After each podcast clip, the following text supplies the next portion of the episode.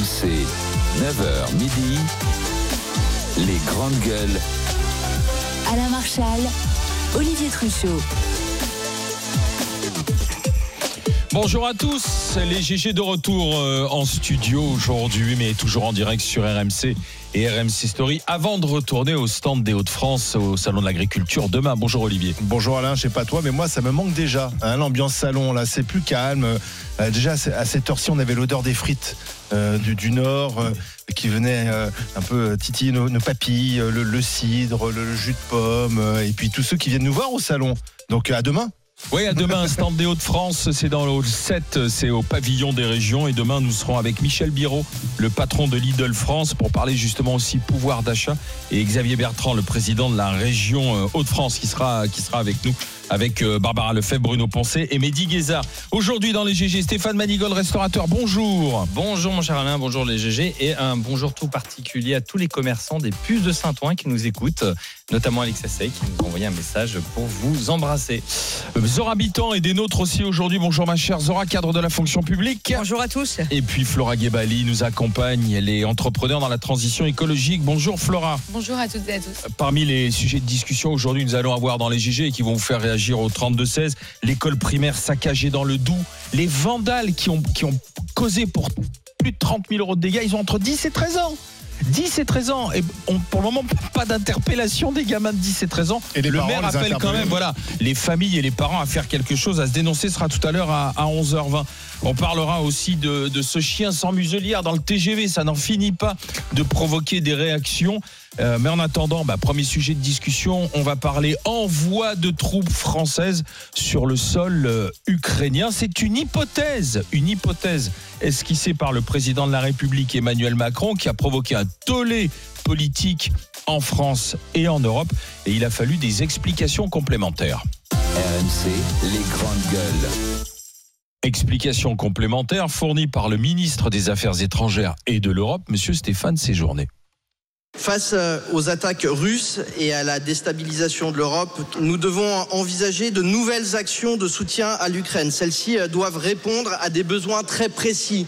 Je pense notamment au déminage, au cyber, à la production d'armes sur place, sur le territoire ukrainien. Certaines de ces actions pourraient nécessiter une présence sur le territoire ukrainien sans franchir le seuil de belligérance. Rien ne doit être exclu. Cette guerre peut s'arrêter à n'importe quel moment si la Russie décide de retirer ses troupes en Ukraine. Voilà des précisions sur la nature des troupes que nous pourrions envoyer. Oui, c'est ce qu'on appelle un rétropédalage, parce que là, euh, si on, en- on- on entend euh, ce que dit Séjourné, il s'agit donc, euh, il s'agit plus de combattants, mais en gros de, mécaniciens, de gens qui seront là pour aider. Mais c'est pas ce qu'avait précisément dit Emmanuel Macron, qui a dit tout est possible, et notamment l'envoi de troupes. Emmanuel Macron, c'est notre président bavard, mais aussi va en guerre, qui s'est mis quand même à dos, à tout le monde. Hein. Nine a dit Berlin, No a dit Washington, l'OTAN a dit pas de projet d'envoi de troupes, et ici même sur notre territoire, toutes les oppositions étaient vent debout. Il y a eu d'ailleurs une passe d'armes à, l'Assemblée nationale entre Gabriel Attal et Marine Le Pen à ce sujet. Donc rétropédalage à l'Élysée. Euh, le même Macron, je sais pas, c'est parce que je sais qu'on a parfois la mémoire courte, mais le même Macron qui défendait au début de la guerre une approche plutôt de une stratégie de retenue, hein, puisque souvenez-vous, euh, il disait attention, il faut être prudent. Il voulait être le médiateur d'ailleurs. Il appelait euh, sans cesse Vladimir Poutine au téléphone. Il se mettait en scène d'ailleurs dans ses dans ses contacts téléphoniques. Et là aujourd'hui, euh, c'est le premier promoteur de la guerre, même si, euh, rappelons-le, paradoxalement, la France est loin d'être le pays qui donne le plus à l'Ukraine. Euh, par exemple, l'Allemagne donne plus d'argent euh, que- que nous à, à l'Ukraine. Alors est-ce qu'il a été trop loin? Est-ce qu'il a raison? Qu'en pensez-vous? Est-ce qu'il a raison, le président de la République, de ne rien exclure? 32-16 pour en discuter avec les GG, Zora? Ouais, je, euh, c'est clair que quand on a entendu sa déclaration, ça fait bizarre quand même. On se dit bon, euh, il a discuté avec qui? Il a concerté qui? Euh, Est-ce que c'est la voix d'un Ça collectif n'avait pas été évoqué lors de la réunion des Européens à Paris. Mais apparemment. oui, donc euh, moi j'étais un peu surprise de, de cette déclaration euh, euh, qui nous ont qui nous est tombée dessus Ça un petit peu comme- Bah quand même, parce qu'on on se dit que finalement c'est pas rien quoi. Dire, si le si nous euh, Français on commence à dire à, à Poutine, écoute, on va t'envoyer des troupes. D'abord, on n'est plus euh, on n'est plus dans les mêmes guerres. hein. Aujourd'hui, on n'envoie plus des troupes. Ça, ça se passe pas trop comme On n'a ça. Sans doute pas les moyens. Voilà, des gens en plus. Alors, en- alors ça, c'est encore un autre sujet. Et, et ensuite, euh, on voit bien, on voit bien que finalement, parfois, il vaut mieux que le président euh, reste silencieux. Moi, je préfère qu'on l'entende pas, qu'il réfléchisse, qu'il concerte, qu'il voit des gens. Il y a suffisamment de personnages euh, euh, politiques d'arrière-plan qui ont connu des guerres et qui ont euh, de la route pour peut-être aller les concerter. Euh, et ça, moi, ça me dérangerait pas que le président dise, euh, pour l'instant, euh, je dis rien, on, on attend de voir, etc. Il dit des choses, il s'aperçoit que c'est énorme, il s'aperçoit que c'est dangereux, il s'aperçoit que ça correspond pas justement à, à- à- à des protocoles, en tout cas de, de cette euh, euh, importance-là, et il recule. Donc euh, là, il va y avoir un débat parlementaire. C'était Enfin, hier. Il a eu lieu Non, non, il Non, a été non, annoncé. Oui, Non, il a ah ouais. Bah, hier, Voilà. oui, pardon. euh, Hier, le débat, voilà. parce que ça a réagi Voilà, hier. ça a réagi, Ouais. et donc c'est ce débat qui va permettre une chose qui est intéressante. Qui sera pas sur la guerre, qui sera sur Voilà, l'accord qu'on a voilà. passé déjà. Voilà, oui, mais ce qui est- juillet, Oui, euh, mais ce qui est intéressant, c'est qu'en France, on a vraiment une ingérence russe, et c'est intéressant aussi de voir euh, comment une certaine classe politique est quand même tire contre son camp. Et ça, c'est ça, c'est pas acceptable. Stéphane. C'est vrai que quand il a fait ses déclarations, on a, euh, je pense, tous pris peur. hein, soyons clairs, la guerre, ça fait peur. Maintenant, euh, si demain un pays venait envahir euh, un territoire de France, est-ce que j'aimerais pas qu'un président d'autres grandes nations vienne en soutien et dise ben non, vous pouvez pas le faire. C'est pas possible. Et n'oublions pas que l'ennemi, c'est Vladimir Poutine, c'est pas Emmanuel Macron. Je veux bien qu'on se concentre à chaque fois qu'il fait des sorties sur euh, ses propos. Mais moi, je tiens pour responsable aujourd'hui euh, du conflit euh, international Vladimir Poutine. C'est lui qui a envahi l'Ukraine.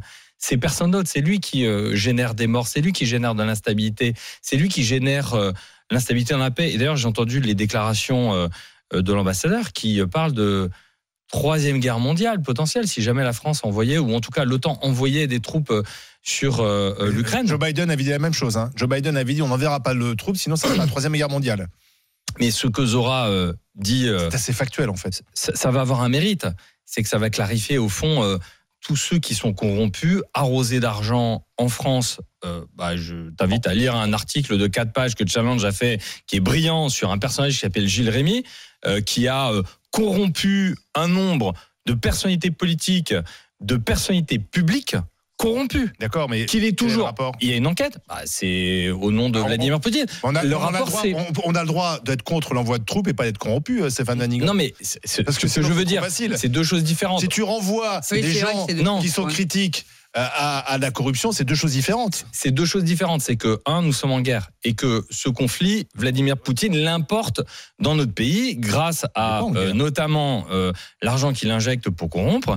Et je rappelle on juste. pas en guerre. Je rappelle, juste, pardon. je rappelle juste que la personne que je viens de citer, qui est citée publiquement par Challenge, son épouse, elle est colistière de Jordan Bardella euh, dans le Val d'Oise. Est-ce que c'est des intérêts d'emprunt euh, le fait qu'elle Oui, soit sur sa liste? C'est, c'est moi, ça me gêne que dans mon pays, En ça, fait, ça, tu détournes, comme a fait Attali hier à l'Assemblée. C'est-à-dire pour pas répondre à la question, faut-il oui ou non envoyer des troupes? Tu dis, voilà, en gros, Bardella est corrompu euh, par la Russie.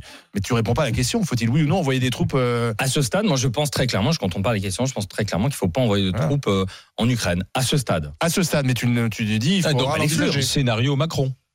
Oui, bah, à ce stade. Non, non, Non mais euh, justement, à, et Non, à non, quel moment on les envoie Parce que c'est ça. Moi, je dis non, À quel moi. moment le scénario fait qu'on doit les Ah, envoyer non, non, non, que non. si par exemple, mais prenons tous les scénarios. Si par exemple, parce qu'au départ, souvenez-vous que Vladimir Poutine avait dit jusqu'à Kiev. Mm. Bon, finalement, là, il s'arrête Mm. euh, sur les oblasts Il- il de, de- l'Ukraine. Voilà. Mais si demain, Ça a marché. si demain il dit, bah finalement, on a gagné nos, nos- nos territoires et moi je veux aller plus loin, je veux aller jusqu'à Kiev. Est-ce qu'à ce moment-là, c'est la ligne rouge et on se dit on y va quoi. Mm. Euh, Flora Gebali.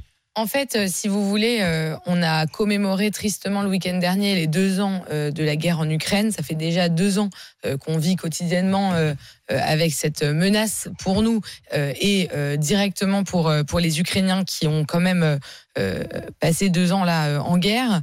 Euh, et je crois que la dissuasion est une arme politique comme une autre, c'est-à-dire qu'à un moment, euh, on a un président de la République qui défend euh, l'autonomie stratégique de l'Europe. Euh, on l'a bien vu, euh, les États-Unis, on peut plus, je crois, euh, compter sur eux ou, ou sur Joe Biden euh, pour euh, bloqué au être- pour être le, grand gagner. défenseur des démocraties occidentales dans le monde. Euh, en tout cas, euh, cette guerre, elle est euh, directement menée contre l'Europe.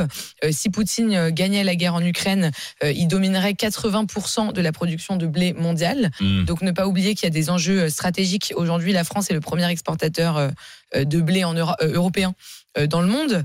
Euh, donc il y a des enjeux stratégiques euh, très directs euh, euh, avec la France. Euh, c'est pas simplement de la solidarité envers le peuple ukrainien, ce qui est déjà euh, un sujet. C'est aussi une menace directe sur le sol européen. Et euh, je crois que la, phrase d'Emmanuel Macron est une volonté de dissuasion. La- Je crois que la phrase d'Emmanuel Macron avait un deuxième but qui était de lancer officiellement la campagne des européennes. Euh, Stéphane l'a dit, il va y avoir un débat à l'Assemblée, du coup, organisé sur cette question. Et ça va permettre de voir que la France insoumise, comme le Rassemblement national, ont voté contre la plupart ou la totalité des sanctions interne, hein, contre la Russie, contre la Russie. Donc c'est la preuve que euh, Oui, la campagne rapport, européenne fois, est bien en lancée. Euh, Alors, et, si- et le rapport, c'est cynique, le alors. rapport, C'est d'un Euh, cynisme oui, absolu. Parce que si tu Bah, fais de la politique on on intérieure souvent sur le dos de dizaines de milliers de personnes qui meurent en ce Bah moment oui, dans un ça, conflit, C'est cynique, voire même dégueulasse. C'est ce qu'a fait Attal à l'Assemblée. C'est pas cynique, Bah, ça s'appelle si. de la politique. Et je Ah, crois oui. qu'Emmanuel Macron, il fait d'une pierre deux coups. C'est-à-dire qu'il se dit, OK, autonomie stratégique de l'Europe, enjeu numéro un, Mais- campagne européenne, Mais enjeu il numéro deux. Et en Il fait, parle il et en fait, et en je vais vous dire, vous, vous, je suis pas la plus grande défenseuse d'Emmanuel Macron dans cette émission, vous le savez très bien. Mais là, sur ce coup, euh, je vais vous dire une chose. euh, la stratégie de la Russie, c'est de déstabiliser les démocraties occidentales Bah, et européennes. faut Et il y a un rapport qui a été révélé par le Washington Post cet hiver qui montre que la France, qui a, qui a fait fuiter des documents directement du Kremlin, et qui montre que la France est une démocratie qui veulent déstabiliser en priorité Bien parce qu'ils nous sûr. trouvent démocratiquement vulnérables. tu sais, Mais- Flora, Donc Flora, si les Russes nous trouvent vulnérablement euh, vulnérables, on a bien raison de faire de la politique. vulnérables, ils nous trouvent corruptifs. Attends, on a bien raison de faire de la politique et on a bien raison de dénoncer les agissements de la France insoumise et du Rassemblement. Je note quand même une contradiction. Tu dis il faut une unité stratégique en Europe. C'est pas ce qu'a fait Emmanuel Macron puisqu'il est le seul à penser ce qu'il dit. C'est-à-dire qu'il a, il a, il s'est- il a parlé au nom de la France, au nom de je sais qui, et derrière dans la pris leadership. toutes les capitales européennes ont dit non. Donc moi j'appelle pas ça l'unité, j'appelle ça la division. Et je pense qu'Emmanuel Macron a fourni sur un plateau justement euh, un, un- un outil de propagande à Vladimir Poutine. D'ailleurs la presse russe dans la foulée, euh, c'est c'est- c'est- D'ailleurs, il y avait l'ambassadeur russe amusé- hier soir. hein, c'est euh, amusé de noter BFM. toutes les contradictions en France. Je pense que Macron a fait le jeu de Poutine finalement, sans le vouloir. C'est-à-dire qu'il a offert un, un spectacle de division au sein de l'Europe et au sein de, de, de l'Assemblée On a nationale. Serge qui est avec nous, qui Chapeau nous appelle euh, de Créteil, qui est un ancien militaire, ancien membre des forces spéciales. Bonjour Serge. Bonjour, bonjour à Qui- tous. Est-ce- Que pensez-vous du scénario de- du président de la République qui n'exclut rien Alors, dites-moi? Sur le principe, il a raison, c'est-à-dire qu'aujourd'hui, euh, il faut faire face euh, à la Russie. Euh, je pense que, comme le disait votre collègue, la Russie veut déstabiliser le monde. Les pays communistes, de toute façon, que ce soit la Chine, le bloc, le bloc, le bloc asiatique, la Chine et la Russie. Sur le papier, c'est impossible. On n'a pas les moyens de faire une guerre à haute intensité. Je vous On le n'a pas les munitions. Ah oui. Euh, non, on n'a pas les moyens. On n'a on n'a pas les moyens. On a les moyens euh, en termes de. Pardon? On tient une semaine avec les munitions qu'on a. Donc, euh, Mais Même même pas, pas, on peut pas y aller. Allez-y, allez-y Serge, pardon. Non, excusez-moi, excusez-moi. Non, non, mais c'est important de débattre. On- n'a pas les moyens de faire une guerre à haute intensité. La France. Alors imaginez bien que nos alliés de l'Europe, euh, qui sont moins bien euh, dotés que nous, euh, ils n'ont pas envie d'y aller. Euh, Pardon, je, une je vous pose une question parce que vous êtes un ancien militaire. J'ai- discuté avec un militaire euh, qui est d'a- d'active et qui disait on, on peut au maximum envoyer 20 000 hommes en France. Oui, c'est à peu près ça, parce qu'il faut savoir que pour un homme qui se retrouve en première ligne, au front, face Il à faut, 200 000 euh, Russes. euh, ouais, mais ça, c'est, enfin, l'armée russe, c'est c'est pas ce qui fait peur aux soldats français. Je vous le dis tout de suite. hein. je pense qu'on a une armée euh, qui est euh, Ouais. très bien. Oui, oui. quand on voit comme ils sont tenus en échec euh, par les Ukrainiens, Oui, honnêtement, il y a 100 l'armée 000 russe, il y a- elle a pris un Il y sacré a 100 coup. hein. 000 soldats russes qui vont venir en renfort au printemps. euh, qui sont en train d'être armés et formés. C'est d'ailleurs c'est pour ça qu'Emmanuel Macron est inquiet parce que il sait très bien que euh, les Russes sont plus nombreux. Mais je peux vous poser une question. Vous savez combien d'années il faut pour former un vrai soldat? Bah, des années. Mais aujourd'hui, 20 ans, minimum. aujourd'hui, les Ukrainiens, vous savez qui recrutent des Ukrainiens? Des mères de famille, parce que justement, ils ont du mal aussi. Euh, aujourd'hui, on n'est plus dans le, la formation euh, sur des années. C'est qu'on ne sait plus en, Ukraine et en Russie. euh, on essaie de trouver des soldats partout. Alors en Russie, c'est la méthode, on la connaît. Hein, c'est les gens sont en relais de force. Bien sûr. Alors, le- si l'Ukraine tombe, qu'est-ce qui se passe derrière? C'est la question. Bah, Effectivement, aujourd'hui, c'est c'est problème. c'est pour ça que tout à l'heure j'évoquais. Euh, J'évoquais le fait d'aller jusqu'à Bah oui. Kiev. Là, en ce moment, les dirigeants des pays baltes, passez-moi l'expression, ils serrent les fesses. Euh, les populations s'inquiètent, ont peur de voir, euh, de voir la Russie euh, avoir des visées, enfin, comme le dit euh, Vladimir Poutine. Mais on est, on d'accord, Serge, bien sûr. Mais Mais, tout, c'est à ce moment-là de, le- de Pologne- le dire, de le dire. Enfin, vous êtes militaire, donc ce que vous aimez, c'est l'ordre, la discipline, la stratégie. Donc là, il n'y a pas, il y a pas de strat, vous comprenez, il n'y a pas de stratégie européenne qui soit ça, esquissée le problème, c'est qu'il n'y a véritablement. pas de Serge. stratégie européenne. C'est la voix d'Emmanuel Macron seul. C'est inquiétant. En fait, il y aurait eu, euh, et c'est pour ça qu'il faut un temps long un peu plus long sur un problème aussi grave. Et c'est ce temps long qui manque. Euh, il a dit, hein, il a dit euh, ce qu'il a dit. euh, de- je vais envoyer des troupes, et c'était un peu trop précipité, c'est flippant. Mais c'est vrai que si c'était l'Europe euh, qui, qui se prononçait, ce serait totalement Serge, différent. je vous remercie d'avoir été euh, d'avoir été avec nous, d'avoir discuté avec euh, avec les GG. On va continuer d'en parler euh, dans un instant avec vous au 32 16 bien sûr. L'envoi de troupes en Ukraine n'est pas exclu, dit le président de la République. Est-ce qu'il a raison d'esquisser ce scénario ou pas 32 16 pour le dire aux grandes gueules. N'oubliez pas que demain nous serons le le le le 29 29 février. Tous les février. 4 ans, il y en a un. Année bisextile tous les 4 ans avec les Jeux Olympiques à chaque fois. Eh bien, sur RMC dans les grandes gueules, demain nous ferons tourner la roue et vous aurez la possibilité de gagner 1000 euros par mois jusqu'à la prochaine année bisextile. C'est-à-dire mal, ça. 48 000 euros au total. Dès que vous entendez ceci, Ça met du beurre dans les épinards. c'est hein. la charge. Ouais. Il faudra sonner la charge et envoyer roue par SMS au 732 16. Roue par SMS au 732 16. On n'y est pas encore. Gardez votre portable à portée de la main. RMC, 9h midi, les grandes gueules. Alain Marchal, Olivier Truchot. Les GG, les grandes gueules, c'est sur RMC, RMC Story dans les GG. On discute, on débat avec vous, bien sûr, au 32-16, comme avec Serge il y a un instant, cet ancien militaire, membre des forces spéciales, avec euh, Stéphane Manigol, restaurateur, Zora Habitant, cadre de la fonction publique, et avec Flora Gebali, entrepreneur dans la transition écologique. Avant de continuer notre discussion, attention. Vous avez entendu le signal sonore, c'est le sprint. Vous avez 5 minutes, 5 minutes, pas plus, pour m'envoyer roue par SMS au 732-16. R-O-U-E. Parce que demain, 29 février, année bisextile, dernier jour du mois de février, exceptionnel, c'est tous les 4 ans. On fera tourner la roue qui peut-être vous permettra de gagner 1000 euros par mois jusqu'à la prochaine année bisextile, jusqu'au prochain 29 février. Ça fait 48 000 euros au total. Donc envoyez roue par SMS au 7 32 16. Vous jouez, vous gagnez. Rendez-vous demain. On fera tourner la roue et nous serons en direct du stand des Hauts-de-France au salon de l'agriculture, bien sûr. On revient à notre discussion sur le scénario esquissé par le président de la République. Si jamais la, la, la guerre Russie-Ukraine, Ukraine-Russie devait le nécessiter, pourquoi pas envisager l'envoi de troupes? Alexis, bonjour. Oui, bonjour. Bonjour Alexis, est-ce que vous êtes euh, plutôt dans le camp du scénario du président de la République ou pas alors? Bah, moi, je suis plutôt pour parce que je pense que M. Poutine joue depuis des années euh, à faire peur à l'Europe. Mhm. Euh, il faut se rappeler ben, de ce qui s'était passé en Tchétchénie. En, quat- en 99, Poutine, euh, avant les élections, il était à 2%. Euh, il, a, il a déclaré une guerre à la Tchétchénie sous prétexte que c'était euh, des nazis, encore une fois. Mhm. Euh, suite à cette guerre-là, il est monté à 45% de sondage, donc euh, c'est ce qu'il lui fallait. Et il a fait la même chose avec l'Ukraine. Et il faut bien se rappeler. Il faut et bien donc vous rappeler- pensez que peut arriver à l'Ukraine ce qui est arrivé à Grosny à la Tchétchénie, quoi, en fait, c'est ça c'est-à-dire, en fait, à un moment, vous faites une guerre à outrance, vous renversez le régime et vous mettez un président fantoche, un président qui vous est complètement acquis, parce que c'est ce qui s'est passé en Tchétchénie. Exactement, exactement. Et il faut se rappeler aussi euh, pourquoi est-ce que M. Poutine a déclaré la guerre, a envahi l'Ukraine. Mhm. Euh, Qu'est-ce qui s'était passé avec M. Schroeder en Allemagne? Nord Stream 1 Mhm. et après Nord Stream 2. Euh, Monsieur Schroeder, il est parti travailler avec Gazprom. Du coup, il n'avait plus besoin de l'Ukraine parce que Nord Stream 1, ça donnait deux gages à l'Ukraine. Un, un gage de sécurité et deux, une rentrée d'argent. Avec. Nord Stream 2, Nord Stream 2, il avait plus besoin de l'Ukraine. Les États-Unis le savaient et il a attaqué l'Ukraine. Mais d'accord, Alexis, mais vous dites qu'il faut le stopper, mais on le stoppe comment?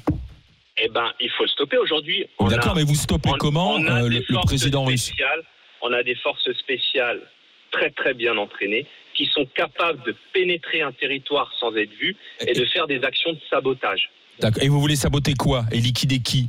Bah, Eh ben, des petits- déjà saboter la grosse artillerie russe, déjà D'accord. pour les stopper. Euh, Oui, euh, C'est pas des peintres en bâtiment en face ouais, hein. Il y a qu'à Faucon, moi je veux bien. Attendez, c'est- c'est pas des Les- peintres en bâtiment. Qu'est-ce qui s'est passé avec Monsieur Prigogine? Monsieur Prigogine, quand il est allé à Moscou, tout le monde a tremblé.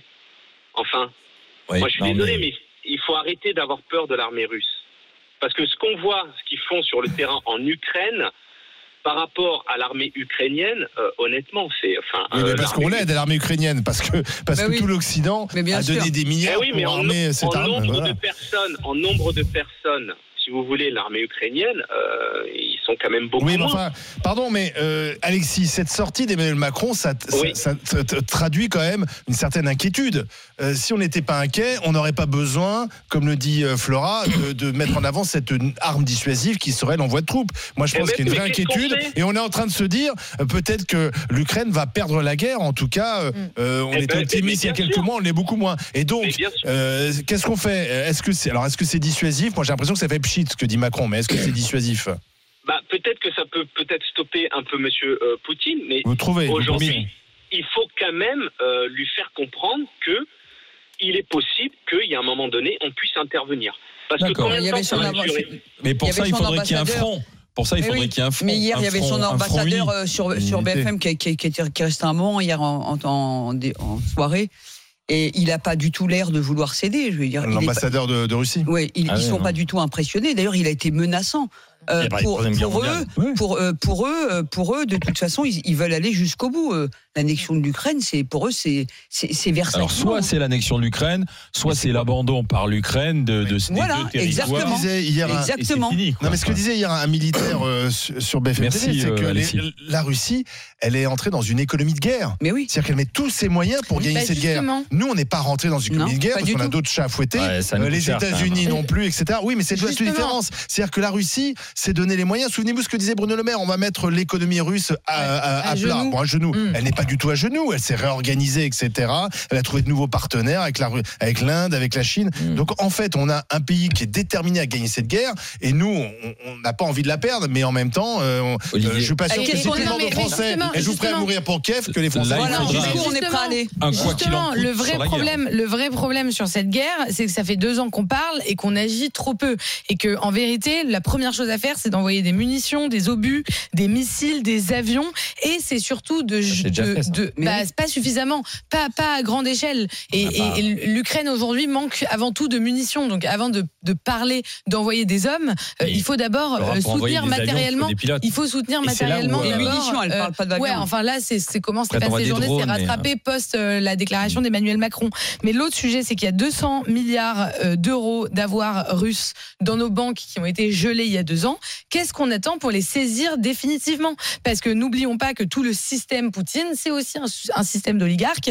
C'est aussi un système que si on n'est pas capable de menacer réellement, euh, on mettra pas euh, à genoux. Non, mais de tout. La- L'affrontement, il est, il, est, il est inévitable. Stéphane. De toute façon, euh, les oligarques dont tu parles, ils avaient organisé euh, leur fuite de capitaux euh, en Europe bien avant. Et d'ailleurs, le type dont je parlais tout à l'heure, euh, quelques mois avant, il avait liquidé sa société, vendu ses actifs, il n'y avait plus un euro à prendre. Donc c'est pas. Mais je pense que Macron, Emmanuel Macron, il se trompe euh, en réalité en faisant la politique interne. On le disait tout à l'heure. Moi, je le répète, je suis pas favorable à ce stade d'envoyer des troupes euh, en Ukraine. En revanche, il se trompe euh, d'arsenal juridique. Et moi, j'irais plutôt sur la trahison et les atteintes à la sûreté de l'État qui eux sont couverts par le code euh, pénal, l'article 411 euh, à 413-12, et euh, qui traite la trahison, qui comprend les actes tels que de délivrer des personnes appartenant aux forces armées, euh, euh, définissent les actes considérés comme espionnage, livraison d'informations à une puissance étrangère. C'est là où il devrait aller taper Macron. L'arsenal juridique Mais français, il taper existe. qui? Oui, mais Mais taper. taper le Rassemblement national, tous ceux qui se font ça va- ça change pour à la la guerre en Ukraine. alimenter euh, et euh, être aux mains d'une puissance Oui, mais, étrangère mais euh, non, mais là, en période de guerre, ça existe l'arsenal juridique, ça Oui, s'appelle la bien. trahison. Et moi, je considère aujourd'hui que tous ceux qui se sont fait, se font payer, et on le voit sur les réseaux sociaux, pas je vais pas citer tous les pas noms que parce la que Russie, il y a le Qatar. Non, mais- enfin bon. D'accord, mais en l'espèce, le sujet là, c'est la, la Russie. Oui, mais On sauf peut que c'est indépendant pas de ça qui l'Ukraine, arrête c'est pas ça qui arrête. Poutine et qui arrête la guerre. Non, mais c'est aussi la guerre, c'est pas simplement une guerre d'armée. On le sait, ce n'est pas qu'une guerre militaire, c'est une guerre économique, c'est une guerre d'opinion. Et aujourd'hui, euh, Vladimir Poutine, on le voit bien avec le nombre de députés Rassemblement national qu'il y a. On le voit bien avec le nombre de députés. On le voit bien avec les indicateurs des européennes. tous les députés Rassemblement National, c'est des, des- c'est des gens qui sont pas dit payés. tous. Non, mais t'as dit, on le voit bien avec le nombre de députés. Pardon, Non, euh, mais- Alain. non, mais- en 2017, lors ça, de ça veut dire qu'ils sont tous, ça veut dire qu'ils sont à la solde du En FSB. tout cas, Vladimir bah, celle qui est à la bah, tête, moi, je celle qui peux la tête du oui. Rassemblement national, Marine Le Pen, je dis oui. Je dis oui pourquoi? En Donc, pour elle, 2017, elle- elle- il faudrait la, la, la juger je vais pour te trahison. citer les noms. Oui.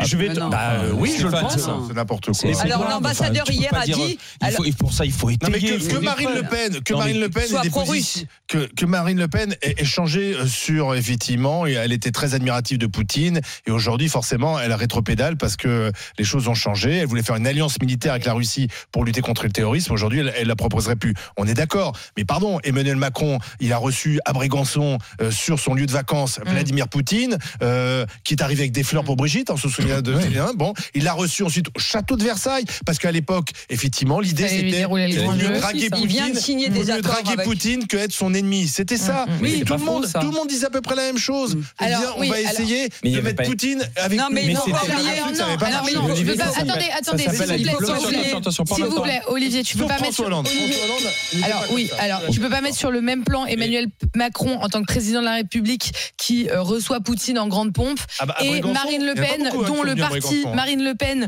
dont le parti en 2014 euh, obtenait des prêts euh, dans des banques russes dont euh, des sûr, cadres mais- comme Jean-Luc Schaffhauser Un Stéphane dit qu'il faudrait la ancien- juger un pour ancien trahison. Est-ce que j'ai mis Je sur le peux- même plan.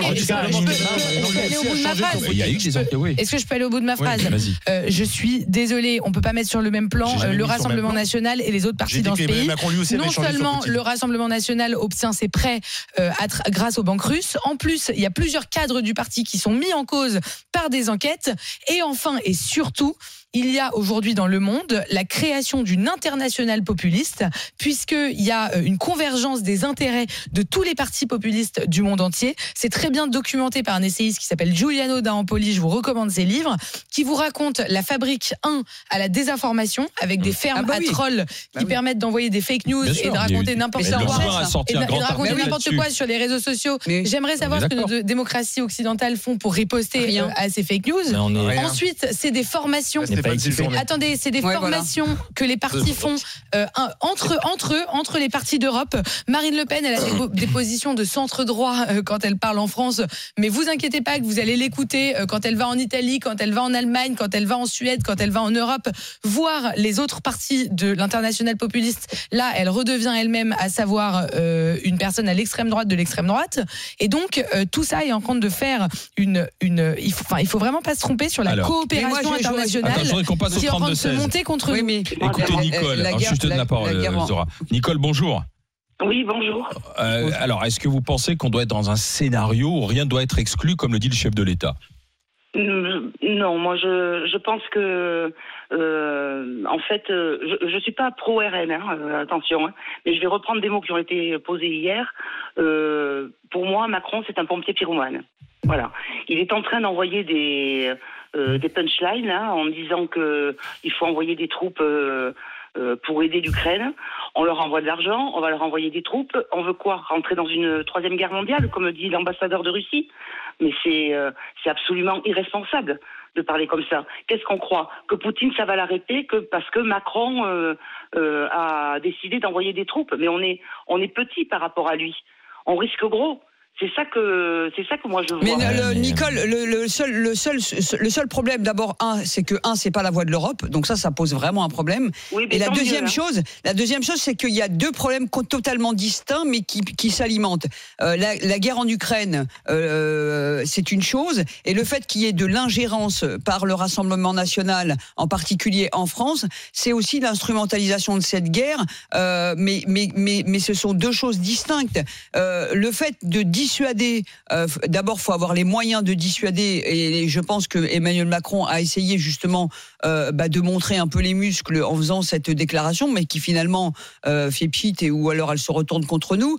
Mais mais mais on En tout cas, elle se pourra. retourne contre lui parce que moi, je suis quand même frappé qu'il y ait une unanimité Oui, contre mais lui. oui, mais même parce- les militaires interrogés Mm. estiment que ce qu'il a raconté, c'est n'importe quoi. C'est- Bah, c'est- même si sûr. effectivement que si un jour on envoyait des troupes, ça serait euh, forcément les troupes françaises. Mais Parce sauf qu'il y a- que il y a personne deux ne, personne ne répondra à euh, la question. Anglaise et l'armée française. Mais sauf hein, que donc, euh, personne ne répond à la question, c'est que si euh, si Poutine arrive vraiment à annexer euh, l'Ukraine, C'est voilà. quoi l'étape d'après en fait Voilà, c'est- C'est-à-dire que si tu fermes les yeux, si tu fermes les yeux en 2024 sur l'annexion d'une grande nation, Ah bah ouais. c'est quoi l'étape d'après en fait? À un moment, tu peux pas. Moi, je suis désolé, on est en on n'est 2024. pas en guerre contre On a Russes. des livres d'histoire, on a vu ce qui s'est passé avec des pays qui ont La- été la annexés. Russie Lorsque la France, lorsque la France a été annexée par l'Allemagne, moi, je suis très heureux que des présidents ont eu le courage, notamment nos amis enfin, anglais, ont eu le Ah, courage. nous, on a- personne on a ne- collaboré, nous. Personne- Non, mais peu importe. Peu importe. Qu'à un moment, ils aient eu le courage.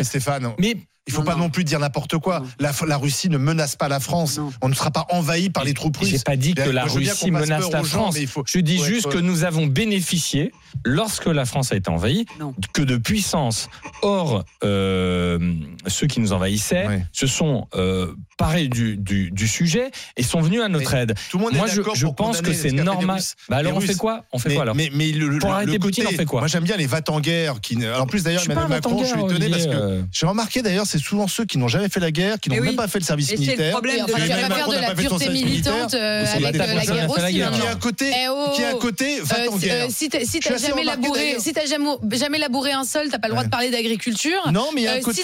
si, tu manges de la viande, t'as pas le droit d'être écolo. Si t'as jamais été militaire, personne t'as pas le autour droit de de, table n'a pas le droit de parler c'est de. en guerre, c'est ce côté va en guerre. Ouais, ça va. Merci à Nicole d'avoir été fait la avec guerre, en nous. général, Envoie des troupes en Ukraine, pas exclu, a dit le président de la République.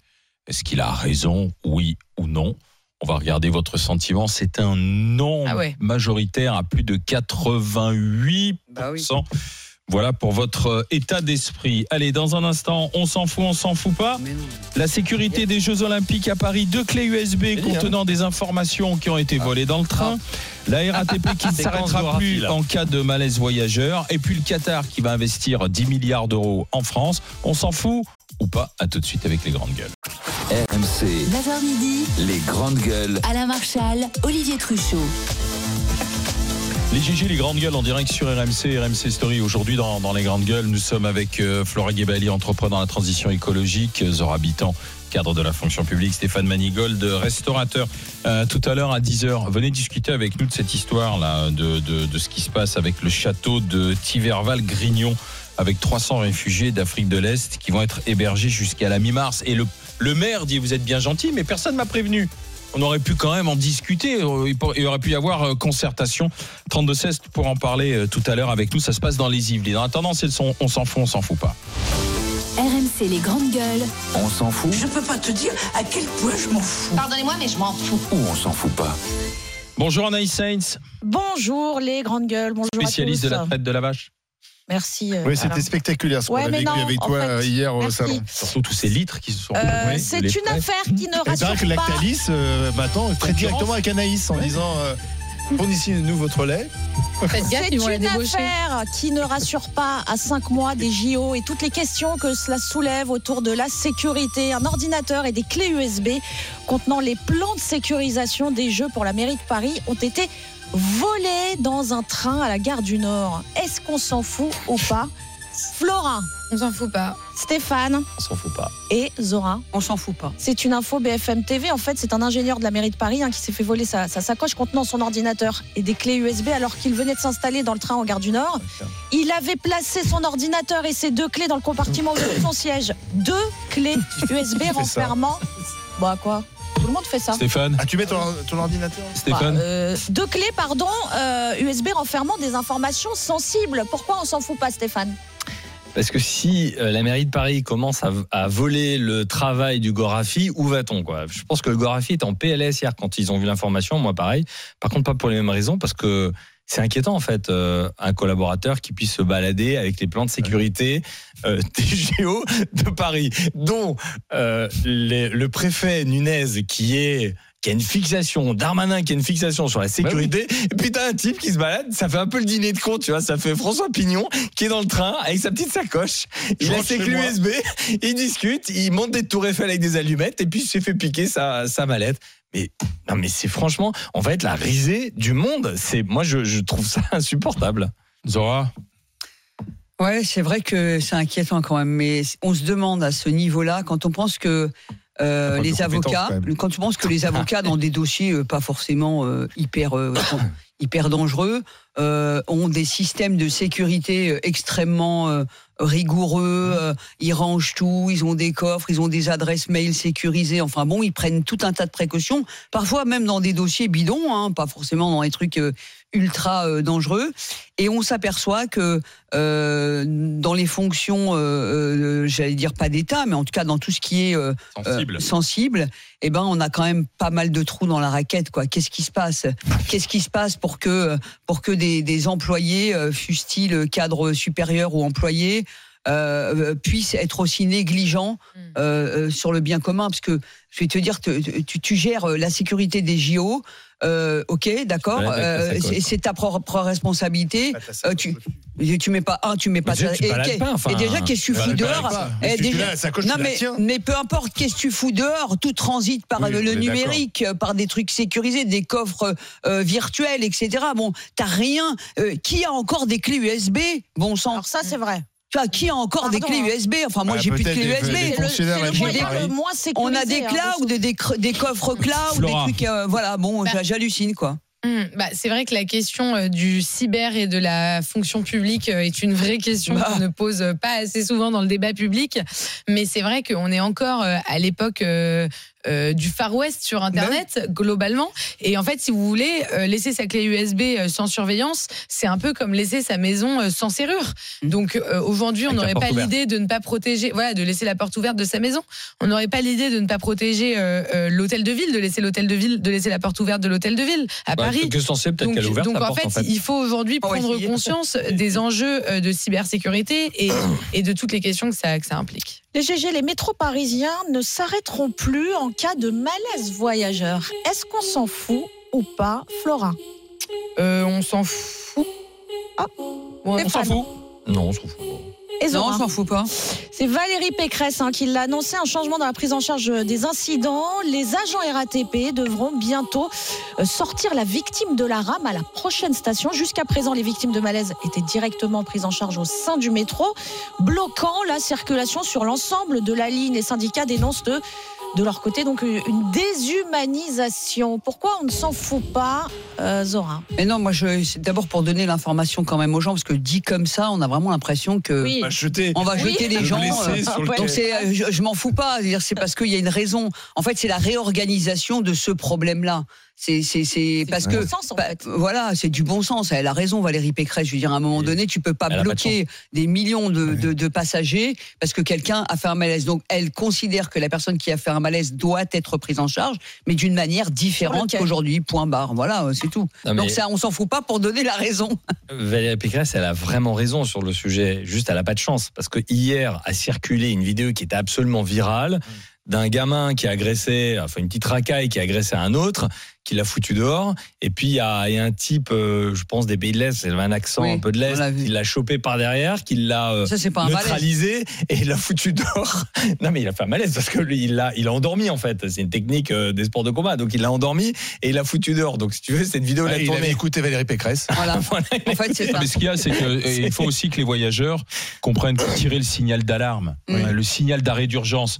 Euh, quand il y a quelqu'un qui fait un malaise, ça sert à rien. Mm. C'est beaucoup plus Bah oui. compliqué aussi Mais pour les secours d'arriver tunnel. au milieu de la rame dans le tunnel. Il vaut Bien mieux sûr. arriver euh, à, à la station À quai, et à ce moment-là à quai et que ce- et que euh, on prévienne à ce moment-là quoi. Mais on oui. enchaîne. Et c'est plus logique en fait. Bah oui, bien GG, sûr. euh, soft power, ingérence, le Qatar propose en tout cas de venir en aide à la France. L'émir, en visite d'État à Paris, s'est engagé hier auprès d'Emmanuel Macron à investir 10 milliards d'euros dans des secteurs clés de l'économie française. Est-ce qu'on s'en fout ou pas, Florin Alors ça, on s'en fout pas du tout. Stéphane Non, on s'en fout pas. Zor- euh, Bah non, on oui. fout pas. Des secteurs clés seront ciblés tels que la transition énergétique, Flora, les semi-conducteurs, euh, l'aérospatiale, l'intelligence artificielle, le numérique, la santé, l'hôtellerie et les industries culturelles et créatives. Pourquoi on ne s'en fout pas, Flora? Bah, déjà, on va pas maintenant prendre les puissances pétrolières pour investir dans notre transition écologique. Enfin, ça va aller, mais euh, on va se passer d'eux. Merci beaucoup. Euh, par ailleurs, on va éviter de On peut pas continuer. Et On va, de sous. bah, bah, on va s'en passer On parce que, bah, bah, on va quand même s'en passer parce que on va éviter de continuer euh, l'ingérence de ces puissances pétrolières dans notre pays. Euh, vendre la France au Qatar, c'était le projet de Nicolas Sarkozy. Si Emmanuel Macron il veut s'y mettre lui aussi, bah ok, qu'il nous le dise, il y a pas de problème. En attendant, Mais c'est pas le principe de Qatar, c'est le Qatar qui cache des terroristes du monde entier. C'est le Qatar qui cache euh, des, des, des membres euh, du Hamas en nous expliquant euh, que euh, il va faire la grande médiation entre euh, l'est et l'ouest euh, aujourd'hui. Euh, le Qatar qui est en train de prendre une position stratégique euh, dans l'ordre mondial, enfin qu'il qu'il a déjà. Et plus on laisse le Qatar investir, euh, plus on perd notre souveraineté. Donc moi, je suis pour la souveraineté euh, française et européenne. Je suis contre le Qatar et tous leurs investissements. Stéphane. Dans la liste que tu viens de citer des investissements, je crois que le Qatar coche déjà toutes les cases. Ah, Tout ce que donc tu as cité en matière d'investissement, énergie, ils sont déjà Ils sont actionnaires déjà de. Total. Hôtellerie, Euh, hôtellerie, ils sont actionnaires du groupe Accor. Ils sont déjà là. ils sont déjà là partout. Donc en fait, je, je La vois pas. euh. Euh, La, question qu'on peut se poser, c'est quel est du coup l'avantage fiscal supplémentaire qui a été concédé pour les inciter à investir dans des secteurs où ils sont déjà présents? Ils investissent déjà dans tous ces secteurs. Donc, euh, moi, j'ai rien contre le Qatar, j'ai pas de problème là-dessus. Maintenant, euh, Ah, si, si, je- moi j'ai tout contre. Non, mais- Ah. J'ai un problème là-dessus. Qu'est-ce que tu as là-dessus Ah bah oui, non mais ap- après le principe de réalité politique et la géopolitique, c'est de, économique. de- de- c'est de dire que la France est le premier investisseur au Qatar aussi. Ouais. Ah oui. Euh, nous, aussi hein. nous aussi, on a Oui. des billes chez eux. Nous Bah parce aussi. qu'eux, ils nous prennent des pourcentages, ils prennent D'accord. 51%. Ok, hein. mais bon. La différence, c'est que toi, tu ouvres une boîte là-bas, ils prennent 51% de ton a- a- capital. hein. après, dans l'économie, est-ce que Moi, je dans veux bien, l'éco- hein. dans l'économie, est-ce que la question des valeurs intervient pour le citoyen? Bien sûr que oui. Bien sûr que oui. Nous, on va pas partir en vacances avec un mec qui est raciste, facho, xénophobe, homophobe. Hein, d'accord. Mais sauf que dans les dans les États, dans les États, ça se passe pas comme ça. Je veux dire, on va on traite avec le Qatar et on demande au Qatar effectivement euh, de trouver un- une médiation pour faire libérer les otages. On lui demande aussi de trouver une médiation pour euh, créer un État palestinien. Enfin, en tout cas, refaire, euh, remettre à flot euh, euh, la Palestine, etc. Mais que- que- que- quelle marge de manœuvre on a nous euh, quelle marge de manœuvre on a nous Ah, euh, face à un pays C'est une face- surpuissance aujourd'hui, Non, c'est même pas ça. C'est que ça, c'est il y a, y y que celui qui paye euh, qui a le dernier mot. Et si nous on est à la rue, Eh ben, je vais Ah, te dire quelle marge pose- de ma- je vais te dire quelle marge de bah manœuvre oui, on a. On a l'Union européenne. Oui, L'Union normalement. européenne, c'est le premier marché du monde. On devrait dicter les règles. Le problème, c'est que on a une espèce de complexe à dire ce qu'on veut et qui on est lobbyistes, et assumer notre souveraineté. Complexe que tous les autres pays n'ont pas. Mais nous, Mais oui. en Europe, on préfère se faire euh, écraser plutôt que d'affirmer notre souveraineté. On est le premier marché du monde. On devrait imposer les règles du commerce mondial. Flora, Flora, j'aime bien moi parce qu'en France, on veut vendre des produits partout dans le monde, mais il faut surtout pas que ça soit Il faut réciproque. pas les importer. Non, Il faut pas les importer. C'est un peu le sujet de Je dis l'agriculture. juste hein. qu'il n'y a pas de raison premier dicte pas les. C'est exactement européen. le sujet de l'agriculture. Premier exportateur est le européen. premier exportateur, mais on veut pas de Européen. produits étrangers. Bon, très bien. Euh, on veut, on veut qu'LVMH, que Total, etc. restent des fleurons. Euh, Non, mais heureusement qu'LVMH vend ses produits à l'extérieur. Sinon, LVMH ne Total, serait pas. LVMH ou Total. Total ne serait pas Total s'il ne vendait pas les produits extérieurs. Donc, il faut accepter effectivement que des pays viennent investir. Alors après, Là où j'ai un problème, c'est le déséquilibre. Se pose la question du déséquilibre et puis Fiscal. des, des liens Olivier. euh, du Qatar avec les familles. ça, des valeurs. Moi, ce qui, me, ce, qui me, ce qui me pose un problème, c'est le déséquilibre organisé entre une puissance et un Français. Demain, Olivier, tu achètes un immeuble. Euh, tu as besoin de le vendre parce que tu, as, tu dois acheter une entreprise. Le Qatar qui a l'immeuble d'à côté, il a aussi besoin de le vendre pour acheter cette boîte. Toi, tu vas le vendre, tu vas te faire massacrer en impôts. Lui va le vendre, il va Oui, payer zéro impôt et vous allez acheter la même Mais boîte. l'État français n'a qu'à être moins Donc, naïf. Ben oui, mais qui a remis en cause précisément ce que je dis. Donc, tu es quelle d'accord avec partie moi Sur la fiscalité, c'est énorme. Et la fiscalité qui est accordée au Qatar. les députés qui On est s'expriment. Il n'y a pas un parlementaire qui a remis en cause ce déséquilibre fiscal. Ouais. Parce qu'il y a des intérêts. Parce que je suis désolé, si on veut continuer à affaiblir les familles françaises, continuons. Si Arnaud il a besoin de vendre euh, un immeuble pour acheter une entreprise dont le Qatar est également dessus et que le Qatar vend cet immeuble, d'un côté t'en as un qui va se faire massacrer en impôts, pas de l'autre côté. Moi ça me pose un problème euh, d'équité euh, sur le territoire. Merci, euh, merci euh, Anaïs Sainz d'avoir été euh, avec nous euh, pour le on s'en arrêtez Ah si, c'était. Ah, ses copines les ah, vaches. non, Tu vas les retrouver demain. Ça y est. Mais si, il y aura un deuxième essai de. Ah. J'aimerais bien vous y voir, vraiment. C'est facile Ouais, à faire. franchement. Vous avez déjà traité une vache Oui. Jamais. Moi oui, oui. bah voilà. Et ben, vous savez quoi On va essayer d'organiser ça D'accord. demain. Allez, Non, non, défi le demain. challenge pour de Un vrai. défi. D'accord, d'accord. D'accord. J'ai fait à Fagarache moi. Pas de en souci. Roumanie. Demain, on fait le défi. Je l'ai fait à de Fagara. Et suite à travers Anaïs, tu filmes bien et tu de postes. 2-3 minutes. Ah hein, ouais, d'accord. on va le faire en direct. Olivier, je veux te voir à la traite. D'accord, demain. Allez, dans un instant, avec les GG, avec les grandes fait, on gueules. voit le mouvement comme ça. Non, c'est ça. Sujet Ah de ça. discussion, euh, la colère euh, d'un d'un maire dans les Yvelines parce que le château de Tiverval-Grignon va accueillir 300 réfugiés d'Afrique de l'Est, mais il n'a pas été prévenu. A tout de suite avec les grandes gueules. RMC jusqu'à midi. Les grandes gueules.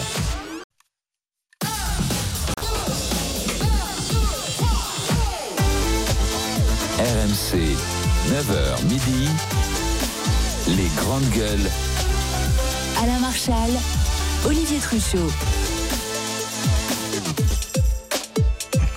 Les grandes gueules sur RMC, RMC Story, vous allez avoir matière à discuter avec les GG, avec les, grandes gueules au 32-16, bien sûr. Stéphane Manigol, restaurateur, est là, tout comme Zora Habitant, cadre de la fonction publique. Et Flora Guébali, euh, entrepreneur dans la transition écologique. Euh, La première des GG est d'ores et déjà disponible euh, sur notre appli RMC ou sur notre site internet rmc.fr. Ça veut dire quoi? Ça veut dire qu'elle est disponible en podcast. Vous pouvez la récupérer si vous avez raté donc cette première. Et puis après, vous avez tous les podcasts de la semaine, les bons moments à retrouver, notamment des GG au Salon de l'Agriculture, puisque nous y sommes depuis lundi. Pause aujourd'hui, on y retourne demain euh, sur le stand de, de la région Hauts-de-France. Euh, C'est le, le hall des régions.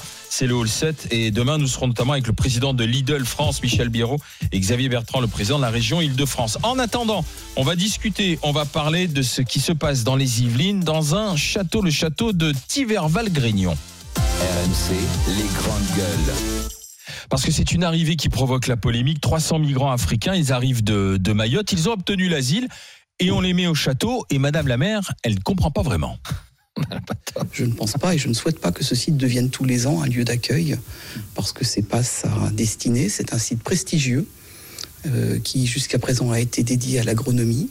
Ça a été une école pendant 200 ans et euh, l'histoire du village est, intrinsèquement liée à, l'histoire de, cette école d'agronomie et je souhaite que ce, ce site se dirige vers un projet d'intérêt général euh, de défense euh, de l'agriculture et de l'agronomie en tout cas et de l'environnement. Oui, parce qu'elle a son site. Et derrière, euh, elle découvre qu'il y a 308 migrants venus de Mayotte qui vont euh, être installés là-bas. Oui, c'est une décision qu'on lui a imposée parce qu'en fait, le château du XVIIe siècle appartient à l'État. Et d'ailleurs, c'est pas la première fois que ce château accueille des migrants. Voilà. C'était le cas en 2022. Alors c'est vrai qu'on est assez, euh, euh, euh, assez stupéfait. Enfin, peut-être le mot est un peu fort, mais euh, surpris en tout cas de voir que on fait voyager ces 308 réfugiés. Ils viennent d'où? Ils viennent du Congo, du Rwanda, de la Somalie et du Burundi. Ils avaient obtenu le statut de réfugiés politiques à Mayotte, territoire français. Et de Mayotte, on les fait voyager jusque dans les Yvelines, dans la région parisienne, pour les installer dans ce château. Alors ils vont y rester jusqu'à mi-mars et après, on ne sait pas exactement ce qui va se passer. Donc c'est vrai que ça surprend la, la façon dont on gère euh, Mmh. ces euh, réfugiés euh, politiques. On peut comprendre la mère qui est vexée de ne pas avoir été prévenue, même s'ils sont pas obligés de le prévenir, parce que ça appartient à l'État. Et on se pose la question aussi de l'utilisation de ce château, bien entendu, mais aussi du, du sort de ces migrants africains. Il y a, enfin, il y a, il y a- il y a plusieurs éléments assez surprenants dans, dans- dans- dans cette histoire. Alors d'abord, euh, c'est vrai que c'est bien de rappeler qu'il y a eu 200 euh, sans domicile fixe qui avaient été euh, hébergés en 2022 et, et que Emmaüs et les travailleurs sociaux sont très impliqués dans l'hébergement de, de- de- des SDF. Maintenant, on ne sait pas si ces SDF sont des sans-papiers ou pas. En tout cas, ça a été le cas. Euh, ce qui est choquant, d'abord, ce qui est choquant, c'est de, constater, de voir comment une petite poignée de 308 migrants, parce que finalement, dans le flot de migrants qu'on a, c'est rien du tout, euh, euh, peuvent euh, avoir des solutions aussi coûteuses et onéreuses que ce périple. Moi, je, je- je suis atterré. Je me demande qui là-haut. je- en fait, je me pose toujours la question de euh, du, du hors-solisme, comme dirait l'autre, à un niveau stratosphérique. C'est-à-dire que les mecs, ils arrivent à te dire bon alors attends, on va leur donner euh, l'asile politique à Mayotte. Donc ça veut dire qu'ils sont en règle, ils ont obtenu l'asile. Très bien, d'accord. Qui a eu l'idée de passer de Mayotte aux Yvelines euh, euh, euh, à ce nombre sans avoir de solution pour après, sans prévenir la mer, alors qu'il n'y a pas longtemps, on nous a dit qu'il fallait intégrer euh, les migrants dans les provinces et dans les territoires parce que du coup, c'était quand même plus intéressant. Et, et- et- et en fait, j'ai toujours l'impression que le premier qui trouve un sparadrap, c'est le génie. En fait, il n'y a pas d'idée, il y a jamais d'idée de fond, il n'y a pas de vision, il n'y a pas de visibilité, il n'y a pas de, on va dire, il n'y a pas de plan général euh, qui fait qu'on aurait un, un- un mode d'emploi, de gestion de la question migratoire en France. C'est vraiment, c'est si ça tombe sur le bureau de machin et qu'il doit trouver une solution, eh ben, il- s'il l'a trouvé, c'est bon. T'as une solution au problème? Ouais, d'accord. Alors moi j'ai une solution. Ils ont leur papier, ok. Alors dans les Yvelines, il y a un château, tu me les mets là-bas. Ah bah si trois mois après, ah bah là j'en ai 92. Tu fais comment? Ah bah je crois que l'autre là-bas, là, dans la Creuse, il y a un espèce de truc un peu vide, mets-les là-bas. Et tout est comme ça. Et c'est effrayant parce que l'image est catastrophique. L'image qui circule est catastrophique parce que n'importe qui euh, au premier niveau se dit je ne vais pas mettre mes enfants dehors pour accueillir des, des, gens à l'extérieur. Et en ben là, en, en fait, on t'explique que zéro SDF, Ouais. ça n'existe pas. Mais par contre, des solutions comme ça, hyper coûteuses pour les migrants, c'est possible. Mais en fait, euh, c'est effarant. ce qui quoi. fait faire, euh, ce qui fait partir en toupie, je pense, la quasi-totalité des Français, c'est que, un, tu as un problème de pouvoir d'achat, tu as un problème de logement pour une majorité Français aujourd'hui. C'est un vrai sujet, c'est une vraie problématique. T'as un mec qui s'est dit, tiens, bah moi j'ai 308 migrants là de Mayotte, je vais, les, je vais, je vais leur faire vivre. On a l'impression que c'est une série, Oh, c'est une série mais de, non, mais une non, vie de châtelain, une vie, une vie Mais de non, châtelain. mais non. Tiens, on va les, on va les loger attendez, dans un château. finir Stéphane. Non mais c'est une- c'est de la, non mais honnêtement c'est de la provocation. Non, mais c'est comme ça que c'est perçu, c'est comme ça que c'est perçu. Ils vont pas un comme ça. moment, oui, bien sûr. à un moment, on peut combattre euh, les ingérences russes en disant que. Mais là, franchement, enfin, je veux dire, là, le RN, tu lui mets 50 points dans la balance. Ça, il n'y a pas de débat. C'est-à-dire que tu as le Français qui va se dire, mais moi, je me fais chier, je travaille, j'arrive pas à me loger, j'arrive pas à machin, mes gamins. Et eux, dans un château. Bah, moi aussi, je vais les Oui, mais c'est Non, pas c'est ça. Non, c'est mais c'est message. ça. Il a raison. Le message, il y a est- il catastrophique, il est pas mais c'est scandaleux. C'est Et puis après, attends, t'as Stéphane Bern qui toute l'année dernière fait la tournée des popotes, emmène Brigitte Macron en disant faut préserver le patrimoine, faut le rénover, machin. Et nous, réponse, bah. on va mettre des migrants. Mais, Bah, mais c'est- que- les fils, ils ont, tu te ils rends ont, ils compte, sont tu te rends compte de la xénophobie de ton propos? Quand Non. tu dis ah, Ah non, tu on a en ça. fait c'est- bah bah si Ah parce non, que ce que tu dis c'est on va quand même Non, pas donner nos plaît, endroits tu- de prestige à des migrants. mot, s'il te plaît. Bah non mais tu te rends Tu compte peux de pas ce dire que ça. tu dis.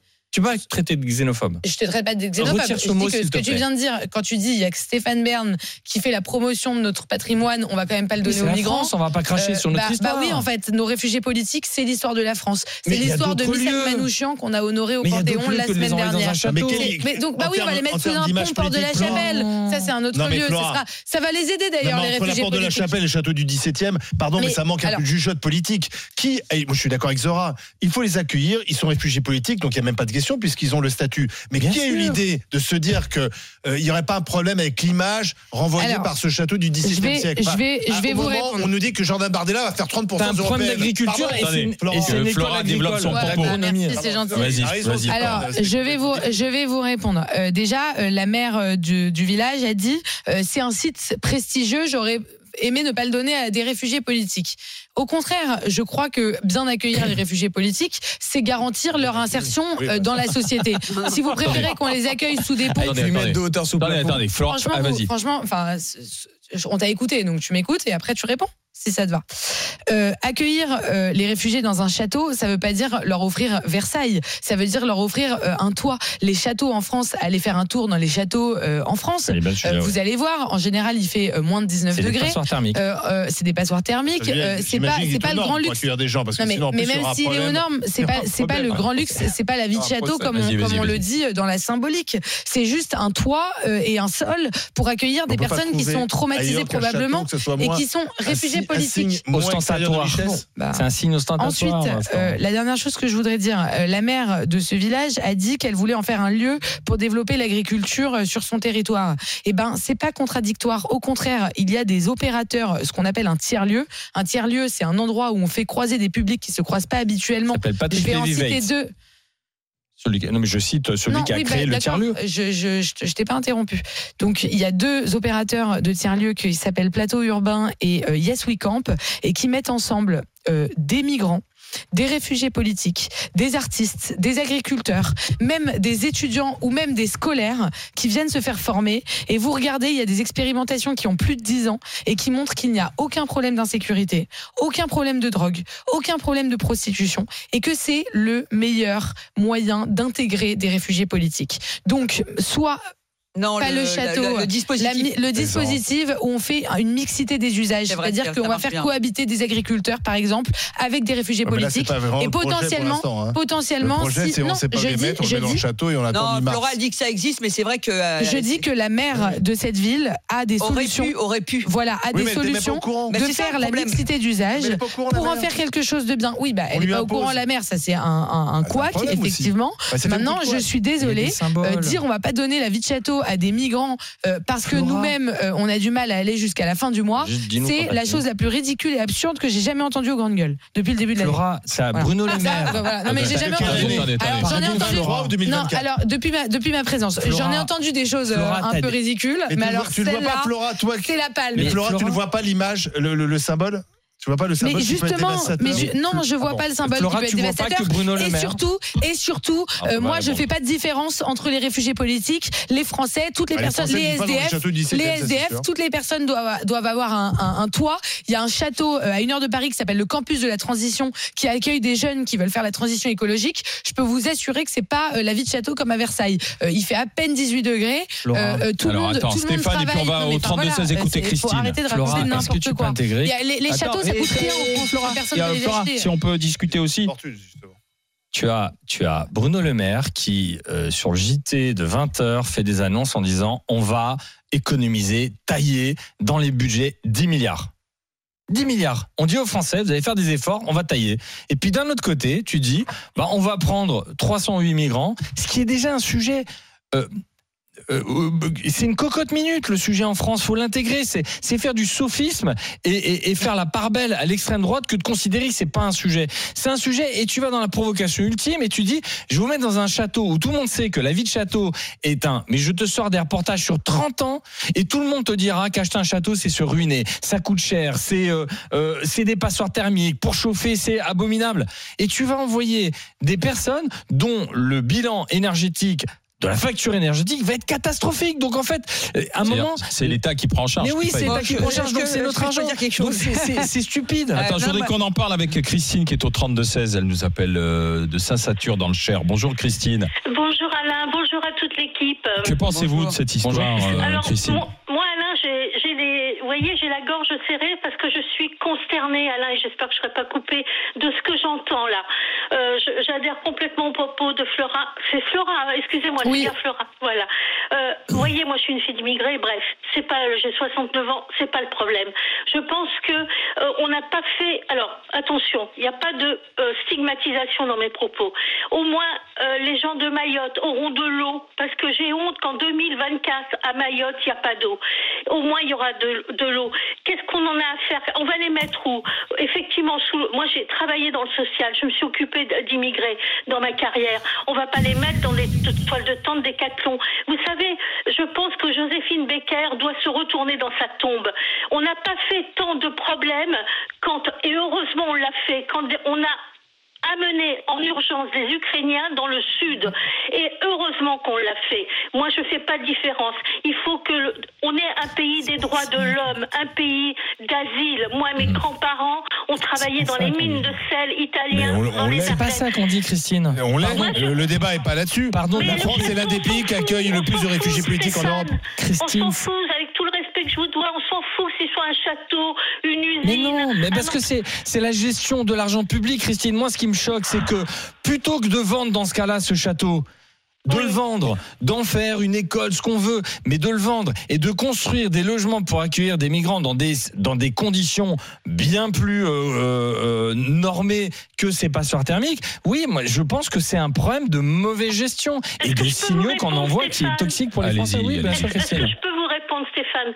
Votre euh, Macron est là depuis mai 2017. Il connaissait même avant les- la problématique des logements. D'accord Moi, j'ai travaillé à Sarcelles. Il y avait déjà en 90 des problèmes de logement. Voilà. En 2024, il y a toujours des problèmes de logement. Est-ce qu'il y a, est-ce que depuis le temps qu'ils disent on va construire des logements, on va construire des logements, mais mettre euh, encore une fois, On mettre- met toujours en opposition euh, les gens qui cherchent des logements et, et- et- et les, Bah. et les immigrés. C'est insupportable. Mais pourquoi c'est insupportable? En fait, je comprends pas. Pourquoi c'est insupportable? Parce que j'en peux plus d'entendre ça. Mais Christine, ce qui est insupportable, c'est le travailleur qui dort dans sa voiture et qui voit cette image qui est complètement catastrophique. Alors pourquoi Macron, il n'a pas fait ce qu'il fallait depuis 7 ans? Il est au pouvoir. Mais le problème du logement n'est pas né avec Macron, pardon. Euh. Oui, mais au bout d'un moment, président qui veut être président, un homme qui veut être président, il connaît la problématique. En fait, dans son Christine, pays. Christine, Christine, moi aussi, je suis travailleur social, mais en fait, Oui. le, le piège, le piège, euh, c'est de, de, de faire des oppositions qui n'ont pas lieu d'être. Exactement, Euh, attendez, attendez, moi, je, moi, je, je fais pas aussi. le parallèle entre le Français qui dort dans sa voiture et celui qui va être logé dans un château. Moi, ce qui me choque, c'est pas ça. Ce qui me choque, c'est qu'on n'ait toujours pas une politique d'accueil euh, qui comprend euh, l'intégration, voire l'assimilation, le parcours économique, le logement, et qui est organisée et qui est transparente. En fait, ce qui me gêne, c'est la petite semaine. On a logé, Oui, là, on des- on, a, loge des gens dans des hôtels Formule 1 que l'État a acheté, euh, dans des conditions absolument précaires où ils sont 4-5 euh, dans des euh, 10 mètres carrés, 15 mètres carrés. Moi, je connais ça par cœur. Euh, on est toujours, toujours dans dans dans dans, dans la gestion euh, euh, au rabais. euh, euh, Il y a des gens qui sont encore dans de l'insalubre, etc. Donc en fait, on ne règle rien, rien absolument. l'État en fait, qui rend insalubre si, les si, lieux, hein. Non, c'est l'État qui ne qui n'a pas de politique visionnaire, organisée, rigoureuse et transparente de de de, de, de Christine. l'immigration. Et c'est un problème. En fait, si ce château sert à rien et qui peut servir à la fois, non, si ce château sert à rien, vendre. eh ben il a Bah, qu'à devenir, vendre. il a qu'à devenir des de logements. Mais il a qu'à devenir des logements. Il a qu'à devenir une école. Il a qu'à devenir un centre de formation. euh, Il a- on, cherche des centres éducatifs fermés. Non, on, cherche des centres éducatifs fermés. Mais l'État a renoncé à la psychiatrie, à la santé mentale des ados. Il a renoncé aux internats.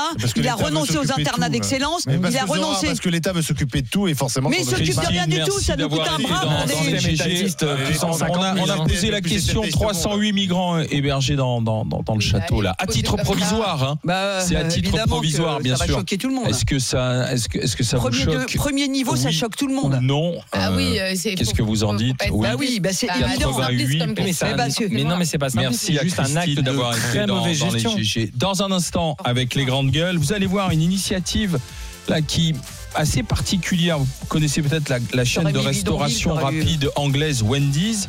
Wendy's qui fait des, burgers. Wendy's a dit a une idée. Euh, si vous voulez payer moins cher le burger ou le menu quand vous allez chez eux, bah venez pas aux heures de pointe. Vous venez aux heures creuses.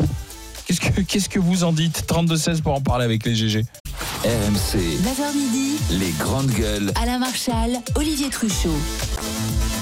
Les GG, les grandes gueules, c'est sur RMC, RMC Story. On discute, on débat avec vous au 32-16. Euh, vous venez prendre la parole avec euh, le restaurateur Stéphane Manigold, Zora Habitant, cadre de la fonction publique, et Flora Guébali, euh, qui est entrepreneur dans la transition écologique. Euh, il est 10h25. On va continuer justement de, de discuter, de débattre d'une initiative, cette fois-ci prise par euh, une célèbre chaîne de restaurants de fast-food. RMC, les grandes gueules. Cette chaîne de restauration rapide anglo-saxonne, anglaise qui s'appelle Wendy's, euh, veut prendre une initiative, propose une initiative pour le moins qui fait débat. Oui, un peu, un peu finalement, euh, c'est le même système qui fonctionne aujourd'hui euh, dans l'aviation, mais aussi euh, quand on prend un TGV, hein, pour la même distance, on paye pas le même prix. Si on fait un, un Paris-Lyon le, le vendredi soir, ça nous coûtera plus cher que si on fait ce Paris-Lyon le mercredi matin.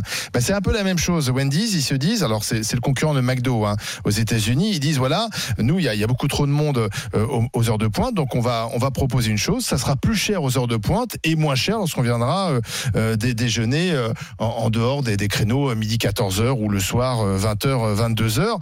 Euh, alors peut-être que les clients vont trouver cela injuste, mais ça permettra de, de mieux répartir la clientèle. D'ailleurs, ils ont aussi un souci aux États-Unis que nous avons ici, c'est le personnel. Ils n'arrivent pas à recruter aussi dans la restauration aux États-Unis, donc ça permet d'étaler les choses, de répartir le, le- le personnel. Euh, est-ce que c'est pas finalement euh, idiot comme, is- comme, comme idée? Et est-ce que, la- est-ce que vous seriez prêt effectivement à, à- à aller dans des restaurants et à jouer sur les tarifs en fonction euh, Des heures? Hmm, Ça permet peut-être de, de déjeuner en décalé, ce qu'on a connu nous à une époque avec Olivier. Quand les grandes gueules ont commencé, on était entre 11h et 14h. On mangeait très tard. Ce qui fait qu'on déjeunait à 14h15, 14h30. On arrivait dans le restaurant, il y avait quasiment plus personne. Et il n'y avait plus personne. Et, des fois, il y avait la même, et des fois, il y avait même tout avait été bouffé. Bah oui, bah on, avait, on aurait dû payer moins cher à l'époque. Stéphane, alors qu'est-ce que t'en dis? Si j'avais imaginé un jour commenter le Happy Hour réinterprété par Wendy's, franchement. C'est ça en fait. Bah, c'est ça, ils ont rien inventé, ça existe déjà. C'est euh, euh, les restaurateurs, les bistrots, les cafés l'ont déjà fait. Euh, euh, tu prends euh, une consommation, on t'en offre une deuxième sur des horaires bien précis, qui sont des horaires creux. Il y a, par exemple, dans les restaurants, peut-être le le, le mercredi aujourd'hui, tu peux avoir euh, des formules plus légères. euh, le vendredi, à cause du télétravail, etc. Donc, si tu veux, ils ont, ils ont pas inventé grand chose. La seule, la seule chose qui, où ils innovent, c'est qu'eux, ils utilisent l'IA pour, euh, pour euh, Oui, l'intelligence artificielle. Nous, euh, bah, t'allais voir ton comptable au mois de mars, euh, tu dis comment ça s'est passé l'année dernière, et puis il te disait voilà, euh, attention, euh, ces périodes sont creuses. Donc ton IA, c'était ton comptable. Donc c'est juste. Mais, mais par contre, j'aimerais juste dire à, à, à Éric Zemmour, qui parle souvent du grand remplacement, le grand remplacement, c'est l'IA. C'est lui le grand remplacement des salariés. C'est lui qui va demain remplacer les salariés. Non, mais c'est vrai. C'est tu vas euh, dans euh, la plupart de ces euh, fast-food, etc. Tu n'as plus de caissier quasiment qui te prend ta commande. Tu euh, vas sur une borne, tu es tout ouais, content, tu as l'impression de jouer, mais en fait, tu détruis de l'emploi quand tu fais ça. Donc, le grand remplacement, c'est l'IA. Qu'est-ce que tu en dis, euh, Zora? Je je crois pas que. D'abord, je trouve que c'est une idée euh, bah, qui va pas changer les habitudes des gens. Je vois pas, je vois pas, je vois pas l'intérêt. Quoi, si t'as envie de manger à midi et demi, euh, non, mais t'as envie de manger à midi et demi, tu vas. Parce que tu reprends le boulot à 14h. Voilà, tu vas pas attendre euh, de manger à 14 heures C'est ce pour dit un payer, spécialiste. pour payer Lorsque 3 les gens euros ont moins cher, quoi. Lorsque les gens ont faim, ils veulent manger tout de suite. Mais oui, mais oui, donc c'est une très mauvaise idée. euh, c'est une- moi je trouve que c'est- Ça marchera pas. je vois pas euh, du point de vue euh, euh, économique ce que ça va apporter à ce que ça va apporter euh, à cette chaîne de, de restauration rapide. Euh, les gens ont des heures pour manger, ils mangent pas, euh, ils mangent pas. C'est c'est- c'est pas le cinéma euh, manger. C'est Oui, pas, mais c'est dans pas les la- restaurations rapides, tu manges. À, Oui, tu peux manger à toute heure. mais aussi. bien sûr, C'est pour mais- ça qu'en mais- fait, ils vont plus perdre d'argent qu'autre chose. Mais oui. Parce mais que, oui. euh, en fait, ça va être juste un effet d'aubaine pour ceux qui viennent déjà Mais oui, vers mais oui. 15h, 16h, 17h. Donc, c'est en- juste plus, baisser ton. La restauration rapide, c'est quelque chose où, où, où tu vas parce que tu, euh, tu ça- c'est- justement, c'est rapide. Donc tu vas y aller le midi, tu vas pas te dire bon, je, je suis à côté là, je reviens à 2h30 parce qu'à 2h30 ce sera 10% moins cher. Donc c'est complètement idiot. Enfin, je, je, je vois pas, je vois pas d'intérêt économique à faire ce genre de choses. Moi, je suis très Euh, quant à l'intelligence artificielle, l'intelligence artificielle, elle peut remplacer des humains, mais le grand remplacement de, que Zemmour euh, Ouais, défend, restons sur il a rien hein. à voir. Ouais. Donc si tu veux, euh, euh, c'est- autre chose. Mais voilà, je vois pas. T'as raison, c'est la, comptabilité qui fait le calcul. Pour Il le moi- faisait déjà. Pour moi, c'est le comble du néolibéralisme et de l'économie de marché, c'est-à-dire que on va Tout faire suite, manger les mots. pauvres. Bah, je suis désolée d'utiliser des grands mots un peu un peu théoriques, mais je crois que ça vaut le coup euh, de les expliquer euh, à cette occasion. C'est-à-dire qu'à un moment, euh, les pauvres pourront manger à une certaine heure, puisqu'on baissera les prix pour eux, et donc on fait une société encore plus divisée. Euh, le, le fast-food, c'est quand même un des rares endroits où on peut se croiser. Euh, c'est un peu, euh, Un peu comme malheureusement Macron, quoi, parce que c'est un peu comme gare, le bistrot euh, français a été à une époque. Et aujourd'hui c'est plus le cas parce que les bistrots c'est devenu quand même assez cher et c'est pas forcément accessible à tout le monde. Mais l'idée du fast food c'est un peu un endroit où, où voilà où tout le monde peut se croiser tout le monde se retrouve pour déjeuner. Et là on va on va faire varier les prix en fonction des heures. Bah, et donc pour- les heures pour les les heures pleines. Bah oui mais justement le problème de ça le problème de ça c'est que ça crée le problème de ça, c'est que les personnes qui gagnent bien leur vie, euh, c'est un dollar pour eux, parce qu'en fait, un burger qui coûte 50 centimes, 60 centimes de plus, ils s'en rendent pas forcément compte, ou en tout cas, ça change rien à leur vie. Et c'est toujours pareil, c'est de l'insécurité pour les personnes les plus pauvres, qui euh, avaient des habitudes, qui avaient une façon de fonctionner, et d'un coup, tout change. Et au même titre que euh, les billets d'avion qui, ou les billets de train qui fluctuent tout au long de l'année, bah, ça peut avantager quand on arrive à trouver le bon Des moment. étudiants. Sauf que à la fin, j'ai l'impression qu'on en sort tous perdants Non. parce qu'il y a une grande insécurité et qu'on ne sait pas, euh, on, on- on sait pas euh, ce que ça donne. Mais c'est pas je vrai. voudrais moi, juste pardon, mais terminer. Laura, Flora, je voudrais sur juste ça, sur les avions, bah, pardon, mais autour de moi, j'ai plein de jeunes et grâce justement à ce système de tarification, ils partent, ils prennent l'avion pour parfois des billets à 50 ou 60 euros euh, et donc c'est génial. Parce qu'ils partent tous à ils 4 prennent le heures du même avion, matin. et personne n'a le même prix. parce, parce qu'ils sont pas dans les vacances scolaires, parce qu'ils n'ont pas les mêmes Ouais. horaires, ils peuvent partir tard. Dans le même avion, personne n'a payé le même prix. Ah oui, et ben moi je trouve ça formidable si des jeunes, grâce à ça, voyagent, ce qui n'était pas le cas avant. Après, la nourriture, c'est particulier quand même. C'est passé, enfin ça va, il y a un peu des limites à ce système. Par ailleurs, Bah je voudrais dire une dernière chose, il y a une entreprise française et ça vaut le coup de la saluer qui cartonne, qui s'appelle Too Good To Go et qui lutte Oui. contre le Oui. gaspillage alimentaire. Et eux, c'est exactement ça leur modèle, c'est de dire un, un restaurant du midi qui est ouvert de midi à 14h par exemple. À 14h, au lieu de fermer ses portes, il vend ses paniers Bon, bah alors, pour euh, quelques euros, 1 euro, 2 euros. Bah Mais ça, c'est formidable, bah, parce c'est que- la même chose. Oui, mais ça c'est formidable les épiciers, etc. Ça cartonne. Hein. Et ça, c'est génial. C'est super. Ça cartonne, c'est ouvert dans plus de 17 pays, il me semble. Et ça, c'est chouette parce que ça permet de lutter contre le gaspillage alimentaire. La mission de l'entreprise, elle est, des gens à moins elle est géniale. Bons. Voilà, et notamment les jeunes et les étudiants qui vont à 14 h se récupérer un plateau de sushi pour 3 euros. Mm. C'est vraiment chouette. Par contre, si, les grandes marques se mettent à jouer de ça pour dans un intérêt économique, c'est pas la même chose. Le Coca est né parce que les pharmaciens faisaient du Coca, donc euh, l'industrie une entreprise doit gagner de l'argent. Hein. Sinon, c'est euh, voilà, on peut tout et finalement. Non, mais tout, il Togo, de l'argent. Non, parce que tu as fait le procès. Alors attends, je voudrais qu'on en, parle avec Christian. Christian, qui est chef de projet informatique, qui nous appelle du Var de hier. Bonjour, Christian. Bonjour, bonjour GG. Qu'est-ce que vous en pensez euh, de cette initiative de Wendy? Alors, pour ceux qui ne connaissent pas, il faut rappeler que Wendy, c'est un géant. Hein. Ah oui. C'est un géant américain. Ça va être le quatrième euh, fast-food mondial peut-être même euh, le, troisième d'ailleurs. Euh, euh, Christian, qu'est-ce que vous en dites? Bah, moi, je suis totalement contre, tout simplement, parce que si on prend vraiment d'un point de vue général, en fait, on dit si vous avez l'argent, vous mangez à l'heure que vous voulez. Si vous n'avez pas d'argent ou si vous avez moins de moyens, ben vous mangez quand on vous autorise presque selon vos moyens. C'est-à-dire que, par exemple, quelqu'un qui euh, vraiment compte à l'euro près ce qu'il doit manger chaque jour et le coût que ça a pour lui, bah, au final, il va dire bah, le midi, si j'avais que ça pour pouvoir manger, si j'avais que Wendy's, pour ne pas la citer, pour aller manger le midi, bah, c'est en heure pleine, si on peut appeler ça comme ça. Bah, je n'aurais pas l'argent pour y aller, donc euh, au pire, je ne mangerai pas, ou alors j'irai manger quelque chose de vraiment encore plus basique. Et je trouve que c'est pas une forme de discrimination, mais si on, pousse le bouchon et si on, va à l'extrême de ce qui est posé, on dit bah, il y a les gens qui ont l'argent et les gens qui n'ont pas l'argent. Mais c'est pas la discrimination. Par exemple, euh, les billets d'avion sont plus chers pendant les vacances. Personne ne paye le même prix dans l'avion. Les billets d'avion, vous les prenez quand vous partez en vacances, c'est du loisir. Là, c'est pour manger. Mais le train, alors je vais vous un autre exemple. Le train, le train du quotidien, euh, si vous prenez le TGV pour aller bosser à Lyon, etc., c'est plus cher à certaines Oui, c'est pour manger, mais vous n'êtes pas obligé non plus d'aller dans cette chaîne. Vous avez le choix. Euh, Bien sûr burger. Et vous savez très bien que quelqu'un qui va aller dans une chaîne de fast-food, il va aller manger en général parce que c'est pas cher. Il va pas aller dans une brasserie. Donc oui, si déjà il va dans une dans une euh, après ils prennent un risque. Hein. Si ça marche pas, pas Wendy's ils arrêteront. Hein. C'est un risque commercial. Ils vont ils vont tenter un truc. Qu'ils arrêtent ou qu'ils continuent, ça c'est leur problème, je dirais. Mais sur le symbole que ça pose, je trouve ça dramatique. Ça en fait, la question c'est la nourriture, Christian. Christian, la question, c'est la, c'est la question de la nourriture. Or, la nourriture doit bénéficier de mesures enfin, à chaque fois qui permettent aux gens du, de mieux manger. Les du cœur, Wendy. Oui, mais bien sûr. Commercial. Non, mais évidemment, ouais, évidemment. Un milliard de, de chiffre d'affaires. C'est du business, c'est du business. La première de toute façon, je vais dire une chose. Là, on, on, tape sur quelque chose de vital. Mais non, mais c'est le client qui. C'est pas vital d'aller manger chez Wendy's. C'est pas vital d'aller manger Wendy's. Enfin, pardon. Non, non, je reviens à ce que je disais. Mais vous mangez chez vous. Enfin, c'est voilà. pas vital d'aller au restaurant. Si t'as pas d'argent, euh, tu vas pas manger chez Wendy's, quoi. Vous n'avez pas forcément l'argent pour aller manger soit chez vous, parce ah qu'il faut revenir, ou vous n'avez peut-être pas le temps, tout simplement. Soit vous n'avez pas l'argent pour aller manger une brasserie parce que c'est trop cher. Vous allez ce qui est le moins cher. Ce qui est le moins cher Wendy's, Wendy's n'a pas une mission de service public de nourrir toute la planète. Wendy's, c'est une chaîne commerciale. Il, tente un coup. De service public. Ce que je veux dire, c'est que le symbole que ça pose, c'est le symbole que ça pose. Ça veut dire que les, gens sont triés suivant les moyens mais, Pardon, mais Christian, je vous reprends un autre exemple. Mais c'est toujours, mais enfin c'est comme ça. Le spectacle, quand vous allez voir un concert, ça vous coûtera plus cher d'y aller le samedi soir euh, que le jeudi soir, parce oui, que y a, ben voilà, c'est loi de l'offre et la demande. Non, le concert, vous n'êtes pas obligé d'y aller. Mais vous, vous êtes obligé d'aller chez, Wendy's. C'est pareil, je comprends pas le débat. Là. Obligé d'aller pourquoi vous allez chez Wendy's Pourquoi vous allez chez Wendy's? Pas pour la qualité gustative. Vous allez chez Wendy's parce que ce sera moins cher que dans eh un ben, Vous allez chez McDo qui applique pas ça ou chez ben, Burger King, euh, chez le euh, concurrent qui n'applique pas ça. Ah c'est bien pour ça que je dis, ça détournera peut-être leur clientèle ça encore voilà. c'est à voir, j'en sais pas. Mais, par contre, moi, ce que, je vois, c'est le symbole que ça pose. Non, mais Christian, en plus, je veux dire une chose. Je veux dire une chose. Peut-être que celui qui va venir aux heures de pointe, il aura un ticket plus élevé.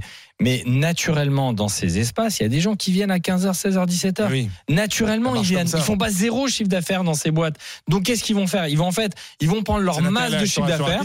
Ils vont prendre leur masse de chiffre d'affaires et ils vont juste l'étaler euh, sur leur journée de façon différente. Mais ils ne feront pas plus de chiffre d'affaires. C'est, c'est, ça va pas faire venir les gens plus. Christian, euh, vous savez. De façon triviale, le chiffre d'affaires de Wendy, trivialement, je m'en fous à la limite. Ouais, bien sûr. Moi, Bah, moi, je m'en fous pas parce gens. que quand McDonald's fait m'intéresse, c'est les 5,4 milliards de chiffre gens d'affaires. iront Christian, Christian, ce que vous dites, en fait, je comprends philosophiquement ce qui vous gêne, c'est que ça a trait à la nourriture. Bon, mais est-ce que vous allez au marché hier Oui, Au marché, le, le- le- le- voilà. Est-ce que vous faites des fois la fin du marché?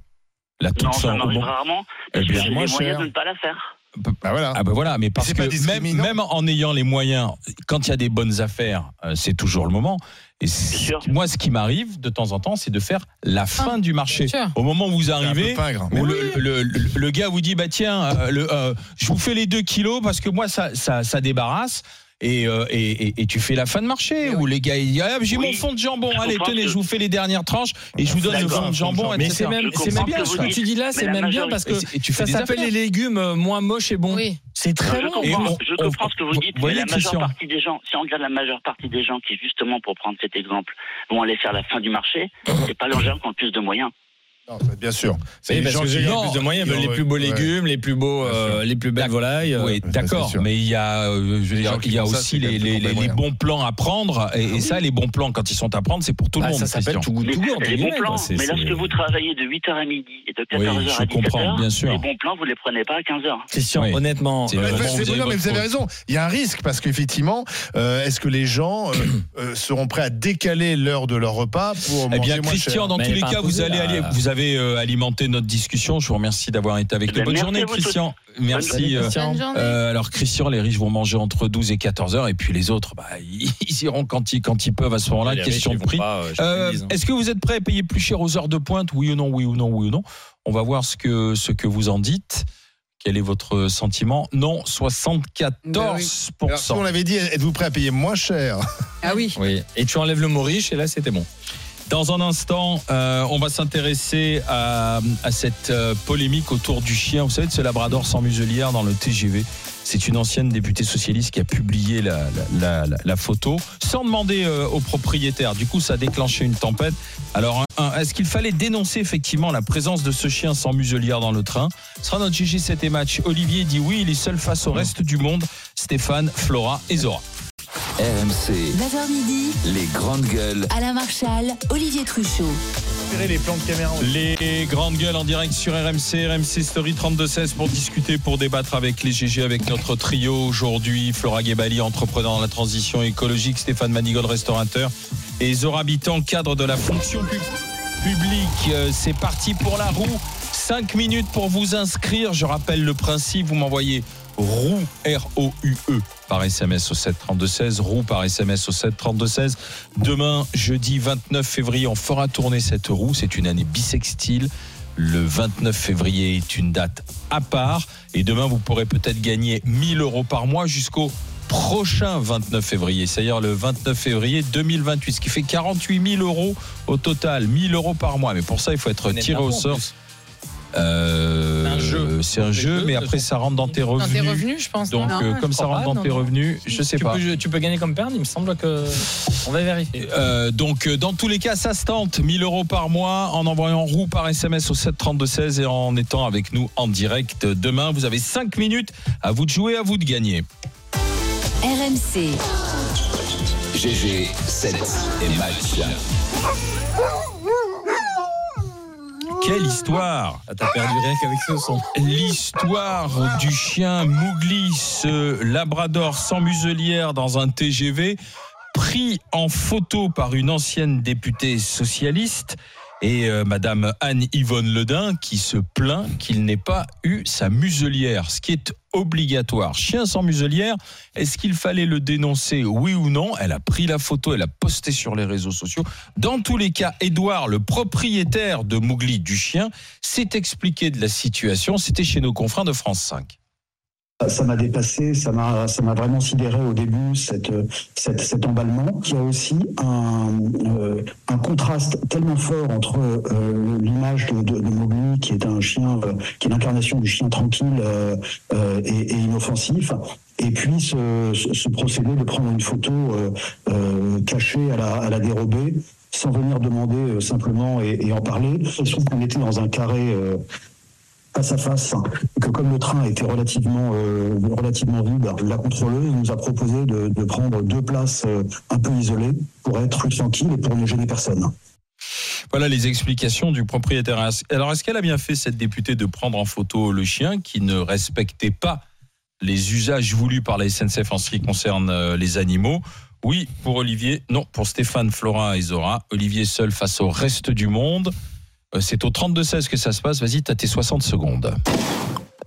Bien sûr qu'elle a raison, cette ex-députée socialiste. Elle n'a fait que rappeler la loi. Et je suis assez surpris d'entendre ce sympathique propriétaire de chien euh, qui ne répond pas à la question. Euh, ce propriétaire de chien était hors la loi. Pourquoi? Parce que euh, dans un train, bien sûr, les chiens sont admis dans les trains, mais à certaines conditions. Les petits animaux domestiques doivent voyager dans un contenant avec un poids qui n'excède pas 10 kilos. Les chiens qui sont en laisse, qui sont un peu plus gros, doivent voyager muselés.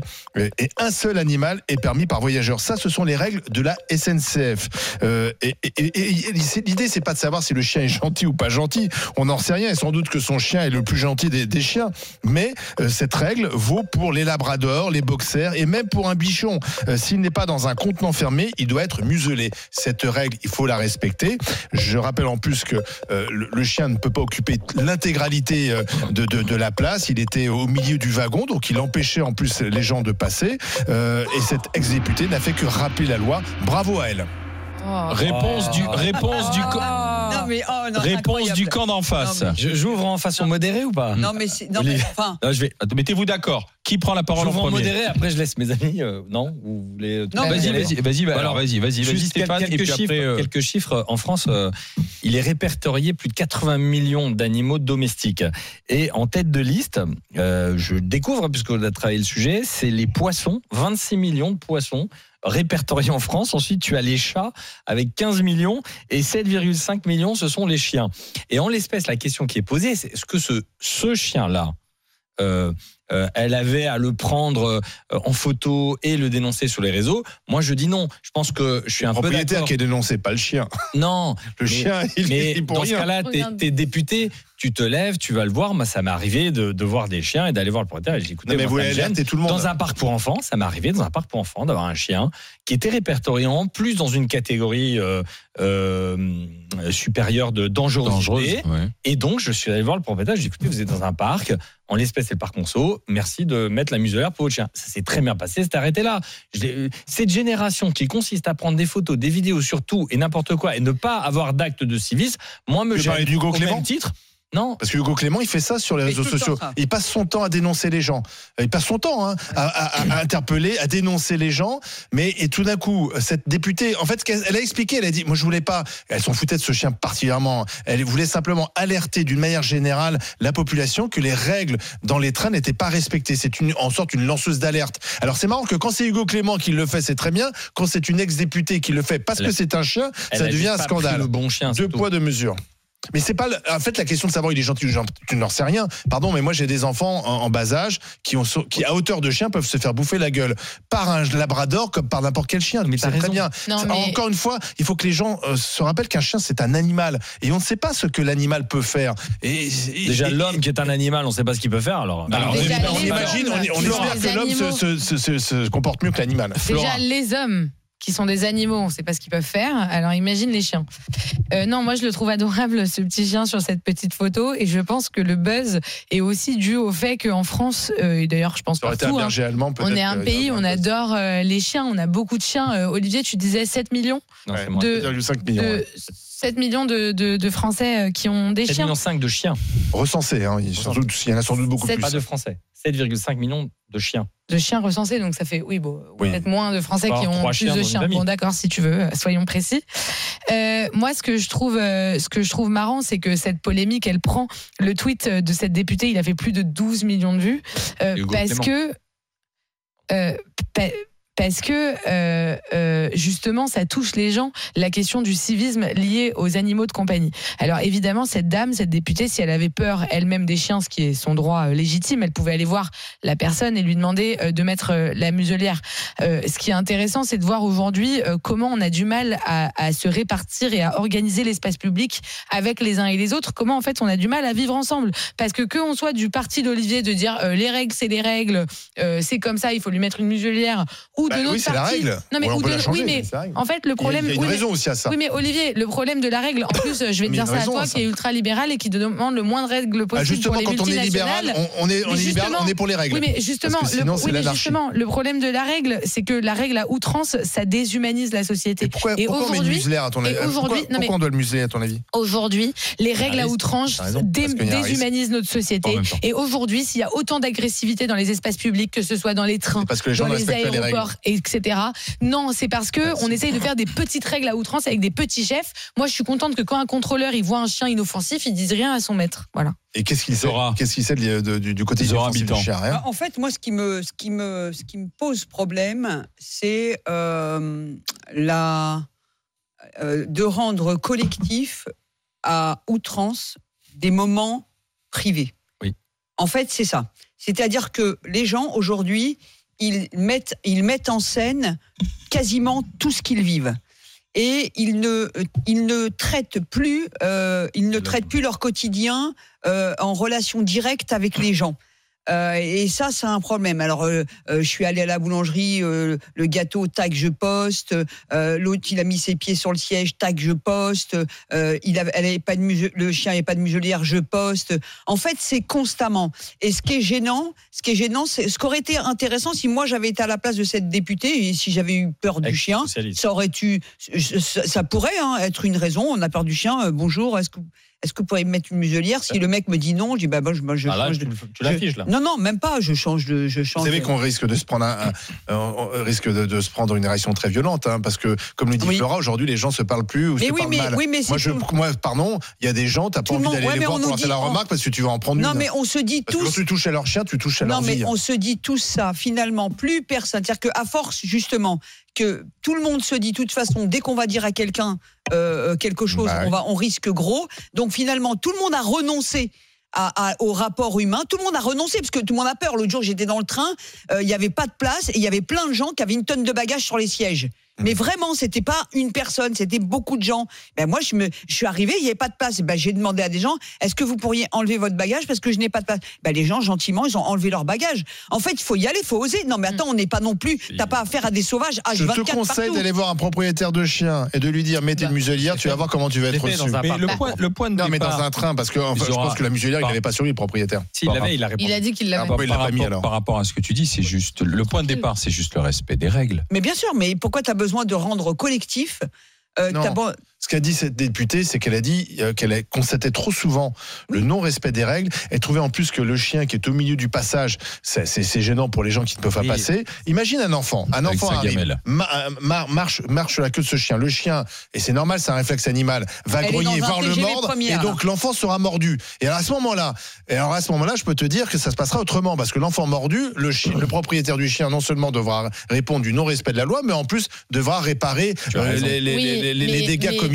Mais oui, mais c'est ça. Non, mais tu C'est pour ça qu'il y a une règle. Tu C'est pour ça qu'on a mis des muselières. C'est pas pour rien. Tu as raison, mais les propriétaires de chiens, ils savent euh, quel est le danger euh, lié à leur chien et s'il faut mettre la muselière ou non.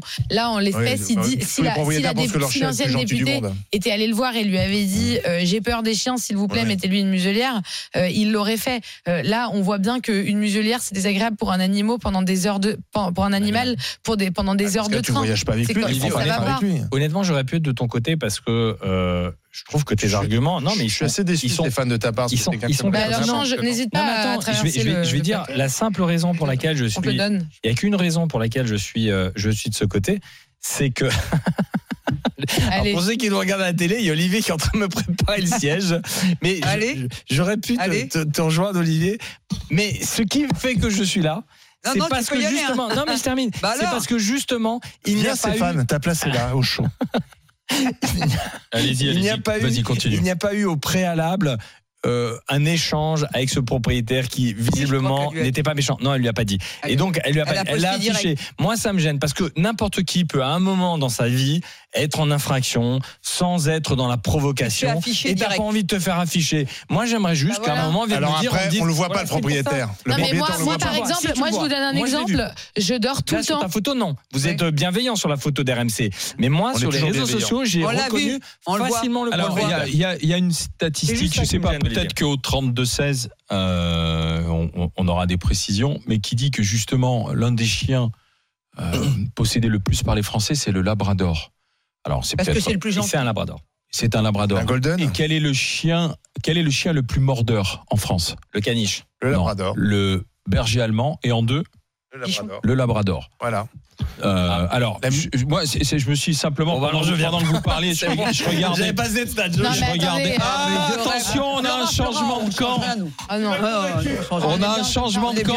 Allez, allez. Stéphane Manigold je voyais le- est je voyais le. Ah non, Olivier mais on te l'offre. Hein. Eh, On est prête, sur un plateau, On est prête, on est prête. Ouais, mais j'ai pas vu encore les sondages, mais honnêtement, le coup du labrador, est le plus mordeur. Après le berger allemand. Moi, j'avais vraiment l'image du labrador qui te sauve la vie quand tu tombes dans la N'importe piscine et quoi, qui vient te franchement. Franchement, alors là, euh, alors, attendez. Après, j'aimerais juste rappeler culpa. qu'il y a deux morts par an en France en moyenne à cause des chiens et qu'il y en a environ 1000 à cause des homicides. Donc, D'accord, mais il y a beaucoup on peut- d'enfants qui on ont été défigurés. Non, il y a Oui, des oui, enfants oui. qui se font mordre par les chiens, ça c'est vrai.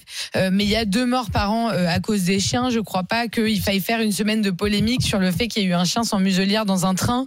Euh, ce qui m'intéresse beaucoup plus dans cette affaire, c'est euh, la gestion euh, de cette ancienne députée, parce qu'en plus c'est une ancienne députée. Elle pourrait quand même connaître un peu euh, euh, euh, la question Alors. de l'anonymat sur les réseaux sociaux, euh, la question justement des polémiques. Enfin, c'est embêtant. Pose chien sans muselière. Est-ce qu'il fallait le dénoncer Oui ou non Ah, on va Euh, voir. Oui ou non, oui ou non, oui ou non. Non, On regarde non. vite fait. Oui, bah oui, oui. Oui, Stéphane Olivier finalement. Bah non, oui, Zora bah et. Flora. Mais non, fallait pas dénoncer à 72%, mais la discussion continue. Bah oui. Touche pas au chien.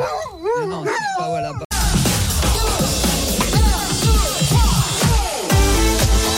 RMC, 9h midi. Les grandes gueules. Alain Marchal, Olivier Truchot. Les GG, les grandes gueules sur RMC, RMC Story. Aujourd'hui, euh, dans les GG, Stéphane Manigold, euh, Zora Habitant et Flora Guébali. On parlera à 11h20 de ce qui s'est passé dans le Doubs, cette école de Grand Charmont dans le Doubs vandalisée par des mineurs entre 10 et 13 ans. Ils ont tout saccagé.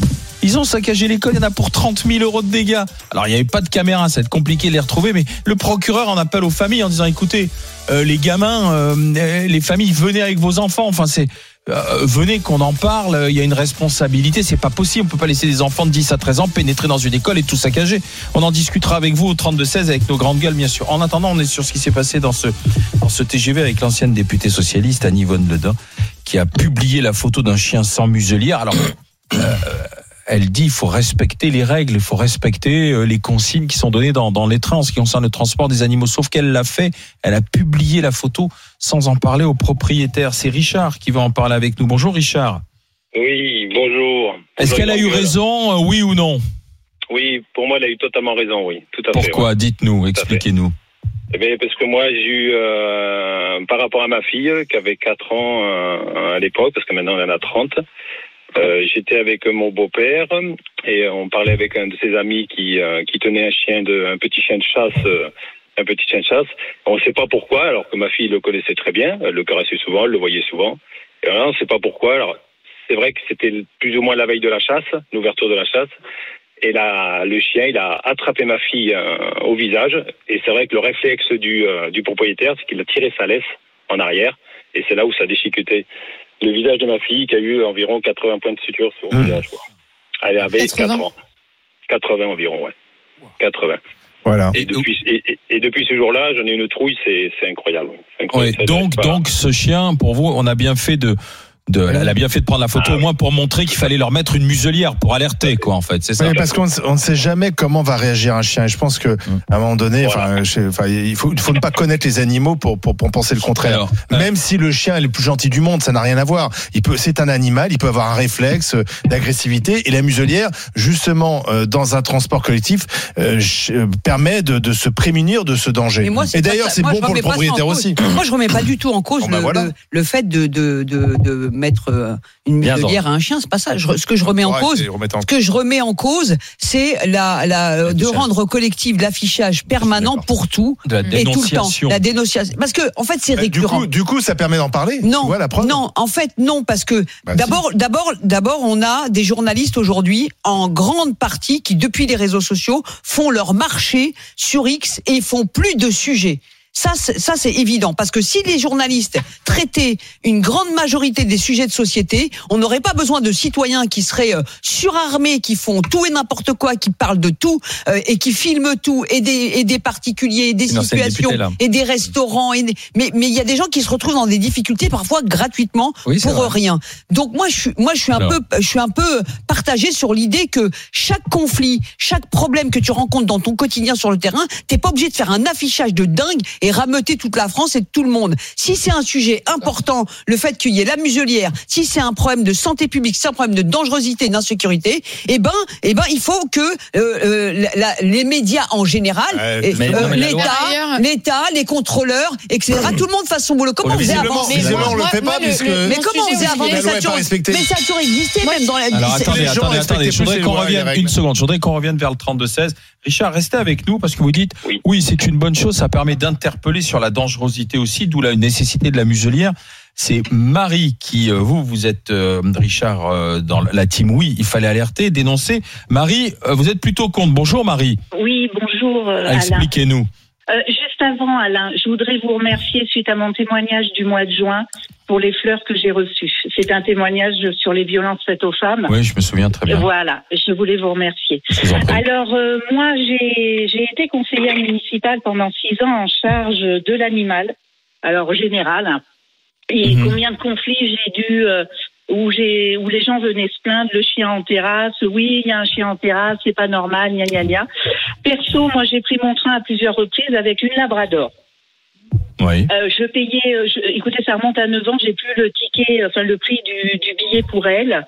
Euh, déjà au niveau SNCF, je pense qu'il y aurait euh, peut-être quelque chose à étudier, c'est-à-dire des emplacements réservés aux personnes qui ont un chien de taille euh, plus grande, hein, euh, qu'on peut Enfin, pas mettre ou dans enfin, un là, sac de transport. Ou, Ah, parce qu'il euh, faut payer plus cher. hein. euh, Une drame, ça coûte cher, hein. euh, Oui, non, mais attendez, laissez-moi, laissez-moi m'exprimer avant de me couper.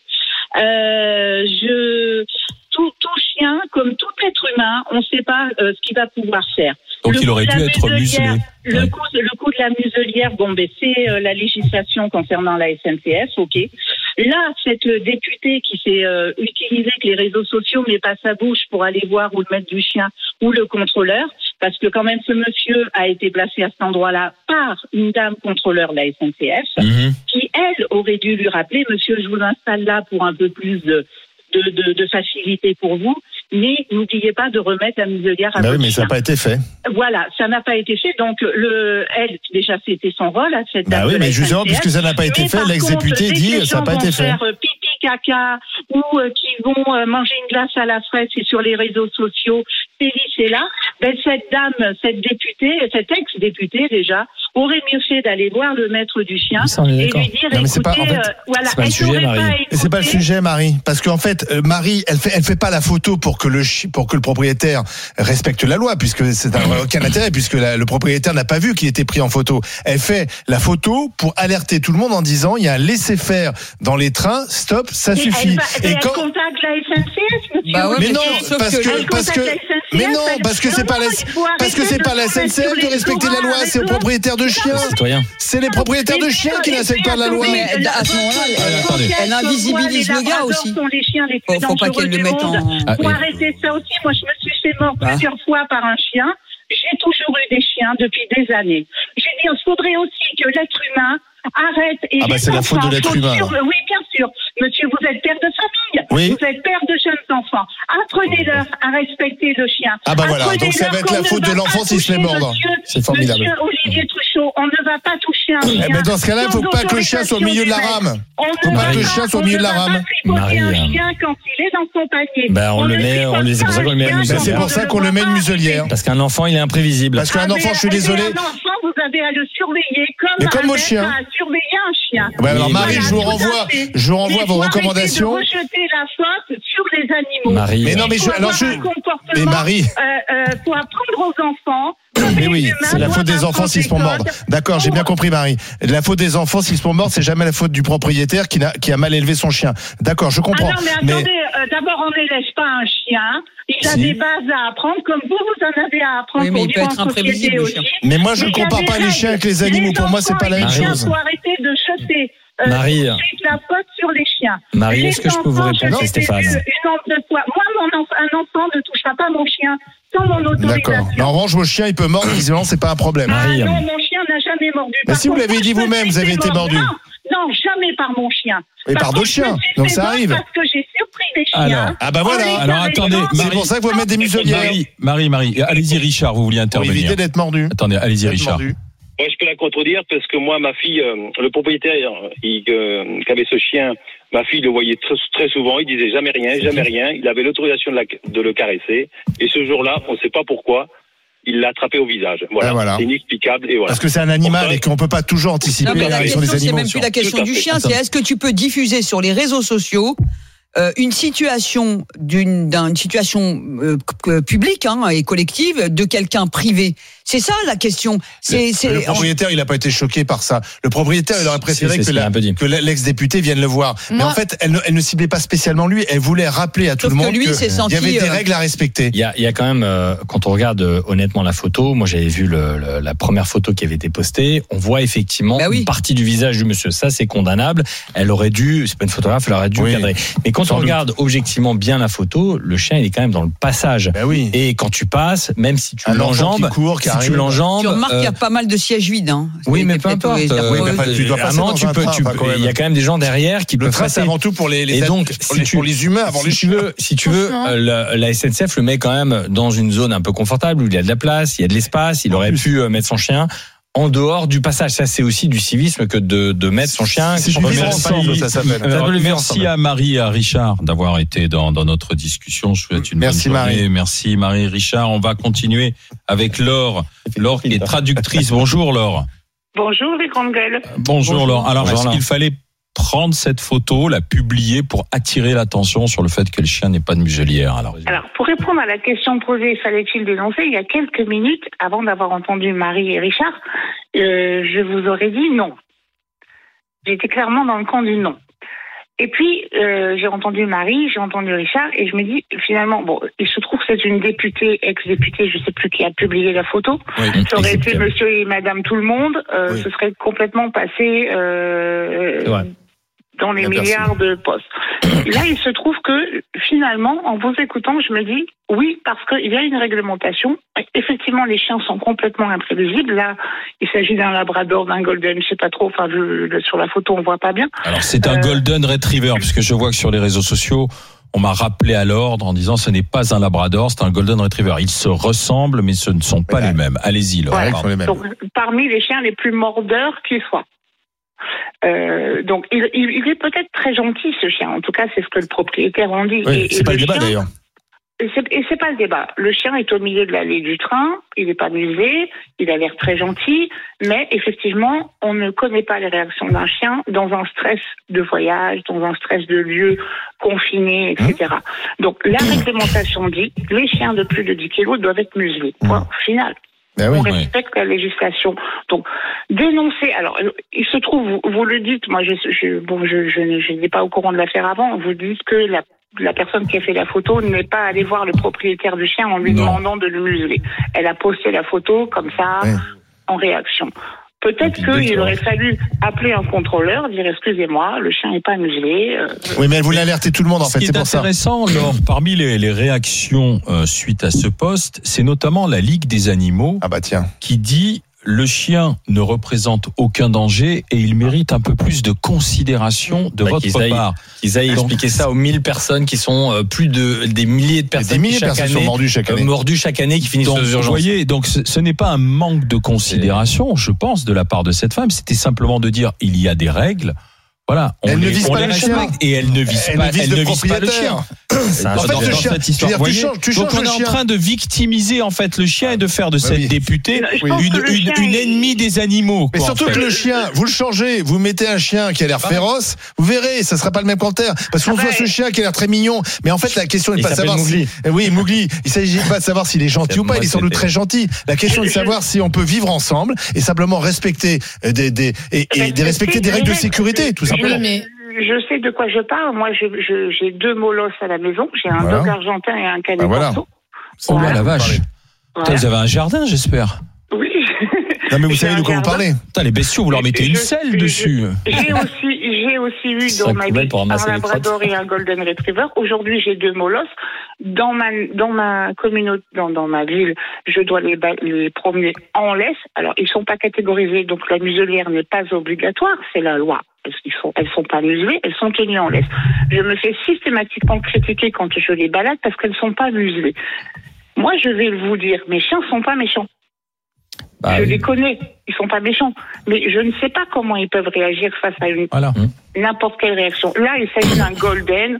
Euh, on sait que les golden sont très mordeurs. Un, gars, un enfant qui voudrait l'enjamber, qui par inadvertance lui marche dessus, lui ferait peur. lui fait mal, peut avoir un réflexe de morsure. C'est juste un réflexe. Le chien, euh, il réfléchit pas, il anticipe pas le truc. En plus, là, il est au milieu de l'allée, donc oui, on- effectivement, il gêne le passage. Enfin bref. Donc, fallait-il dénoncer Elle aurait peut-être pu parler à un contrôleur, aller voir le propriétaire. Elle l'a pas fait, elle a mis la photo. Oui, mais vous voyez que on, transforme, on on transforme le contrevenant en victime. Mais le contrevenant, c'est le propriétaire de son chien. Il Laure- faut pas le victimiser, c'est ça qui est dingue. Laure, on est d'accord que le propriétaire du chien n'a pas respecté Bah la réglementation. Ah bah attends, il de devient la victime. On est d'accord, mais personne n'est victime. La Bien question sûr. est fallait-il le dénoncer? Oui, puisque au moins on en parle. Bah, exactement. Que ce soit un chihuahua, un Et ça fera peut-être réfléchir un certains propriétaires de chiens. Dans les, la SNCF dit que les chiens doivent être muselés, on muselle son chien, ou alors on prend pas le train, on met dans la On- voiture et on y va en Exactement, voiture. on n'est pas obligé Ah, de prendre le train. Mais c'est- si vous prenez le train avec vos deux molosses, vous les muselez, si à chaque j'imagine. fois qu'on dénonce, les choses se règlent, ce serait génial. Hein, Laure, on est d'accord. fait, ça règle rien Bah, le peut-être que ça va faire- deux molosses parce que je vais me faire trucider avant d'arriver à destination. Tu m'é- tu m'étonnes avec un canet corso. Mais non, mais c'est Euh, comme il y a des restaurants qui acceptent des chiens, pourquoi pas Moi, je trouve ça bizarre. Et puis il y a des restaurants qui les acceptent pas. Et on Ah ouais, respecte tu les chiens, toi. Souvent, hein. Tu acceptes les restaurants dans, dans tes chiens, Stéphane, pas ou pas restaurant, Les restaurants dans les chiens quand même. Bah, la maison, Est-ce que, tu acceptes les chiens dans ton restaurant chez toi, pardon fais ce que tu veux chez toi. Écoute, moi, je- euh, Si quand ils sont as des clients, des fois, on a un petit chien. Non, parce qu'en fait, on a, on a quand même beaucoup de listes d'allergènes qui nous sont envoyées aujourd'hui par euh, les clients. Et les, par exemple, moi, je suis allergique aux poils de chien, de chat, à mon grand regret, hein, euh, pollen, etc. Et donc, tu as quand même des allergies. Et on voit que dans un restaurant, honnêtement, euh, notamment dans les restaurants un peu gastro, entre guillemets, les chiens, non, c'est pas... Merci alors de ce témoignage. Merci d'avoir été avec nous, Laure. Je vous souhaite beaucoup, une, Bonne bonne journée. journée. Bonne journée à vous aussi. Euh, Fallait-il dénoncer, oui ou non? Alors, il y a eu le changement de camp de Stéphane Manigold pendant la discussion. Est-ce que ça a pu faire basculer le match? T'es venu avec ses voix. gagner quelques points. Alors, euh, fallait-il dénoncer le chien sans muselière dans on le. TGV Non pour Zora et Flora. Combien Oui Stéphane? pour Stéphane et Olivier, finalement. Bon, Combien il pèse électoralement, Stéphane? On va voir. Ah, euh, Alors, personnellement, je pèse pas mal. Après, électoralement, j'en On était rien. à 72-28 tout à l'heure. Ah Allez, allez. 77-23. Plié, On vous a plié. on vous a plié. Mais j'étais Oui, j'étais mais sûr par de les perdre le match. Malgré tous vos Parce arguments, qu'en fait, vous êtes dans l'émotion et nous, on Non, est dans la. Oh là rationalité. là. Non. Populisme. nous on est dans la relation sociale, dans. On est, dans on la- est dans, alors, tiens, on est dans l'humain, alors que Voilà. toi, t'es dans la norme, Voilà. la règle, La la, règle, société voilà. de Kafka. Voilà. Puisqu'on parle Très de- bien, Flora est contre les normes. Je me retiens cette phrase. Je suis contre Sur d'autres l'excès. débats, Je suis contre Sur l'écologie, tu vas prendre cher. Sur hein. d'autres débats, je Bah, saurais bah, te on s'y retrouve, retenir. cher ami. Je t'attends Dans un avec instant, sur. Dans un instant, avec les GG, avec les grandes gueules, on va aller dans le Doubs.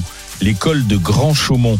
École qui a été vandalisée par des mineurs de moins de 13 ans. 13-10 ans, les petits, les petits vandales. Le procureur en appelle aux parents, quand même la responsabilité des parents. Il n'y a pas de caméra, mais il faut retrouver les délinquants. Ils ont entre 10 et 13 ans et ils ont fait 30 000 euros de dégâts. Ils ont saccagé l'école, à tout de suite. RMC, 9h midi, les grandes gueules. Alain Marchal, Olivier Truchot. Les GG, les grandes gueules en direct sur RMC, RMC Story, les grandes gueules. Demain de retour au Salon de l'Agriculture, hein, je vous le rappelle, nous serons de retour sur le stand de, de la région des Hauts-de-France. Euh, c'est au pavillon des régions. Nous serons sur le hall 7. On vous attend euh, euh, si vous venez visiter. En plus, il y a encore euh, des zones qui sont en vacances. Si vous venez visiter le salon, passez voir les GG.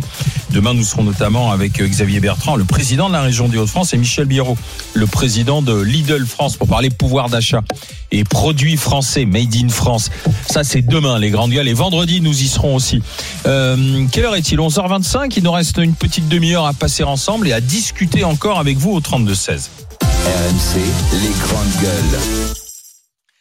On va parler de ce, je, reprends la terminologie, petit groupe de jeunes individus aperçus en train de fuir l'établissement situé dans un quartier sensible de Grand Charmont. Le petit groupe d'individus, de jeunes individus, entre 10 et 13 ans, ils ont saccagé leur école. Écoutez ce qu'en dit le procureur de la République. J'en appelle effectivement à un sursaut, si ce n'est de repentance, au moins de, civisme, et effectivement inviter toutes celles et ceux qui ont pu soit participer, soit avoir vent de noms de jeunes qui auraient pu effectivement participer à tout ce véritable carnage, eh bien à venir, à faire ce pas vers euh, ce pas vers nous, à se rendre à la gendarmerie pour venir expliquer. J'en appelle aux adultes référents, aux grands frères, comme on le dit dans nos quartiers, des quartiers qui sont effectivement parfois euh, oui parfois difficiles, euh, difficiles de vivre en société. Donc j'espère qu'effectivement ce sursaut républicain, ce, ce cette prise de conscience, elle pourrait intervenir dans les prochains jours. Alors, vitre du sas cassée à coups d'extincteur. Armoire renversée, vitre cassée, chaise retournée, écrans digitaux ouais. explosés. 30 000 euros de dégâts dans cette école primaire, dans un quartier de reconquête républicaine. En gros, ça veut dire un quartier difficile. Euh, peut-être quartier d'ailleurs qui a connu des émeutes l'été dernier, hein, donc euh, il y a peut-être déjà eu des dégâts. Ce qui est fou dans cette histoire, c'est qu'on parle d'une école élémentaire et qu'on l'âge, l'âge est coupable, hein, entre 10 et, et 13 ans au maximum, dit le, procureur. C'est un riverain alerté par le bruit qui, a prévenu. hein. C'est une petite commune de 6000 habitants et le maire donc a découvert une vision de carnage selon euh, les mots du, procureur. Euh, alors, ce qui est terrible, c'est que le procureur est complètement désarmé. Visiblement, il ne sait pas qui c'est, donc il en appelle à un, sursaut républicain de civisme où tout d'un coup les parents viendraient dénoncer leurs enfants. À mon avis, si des enfants commettent ça le soir, c'est que justement les, les parents sont défaillants.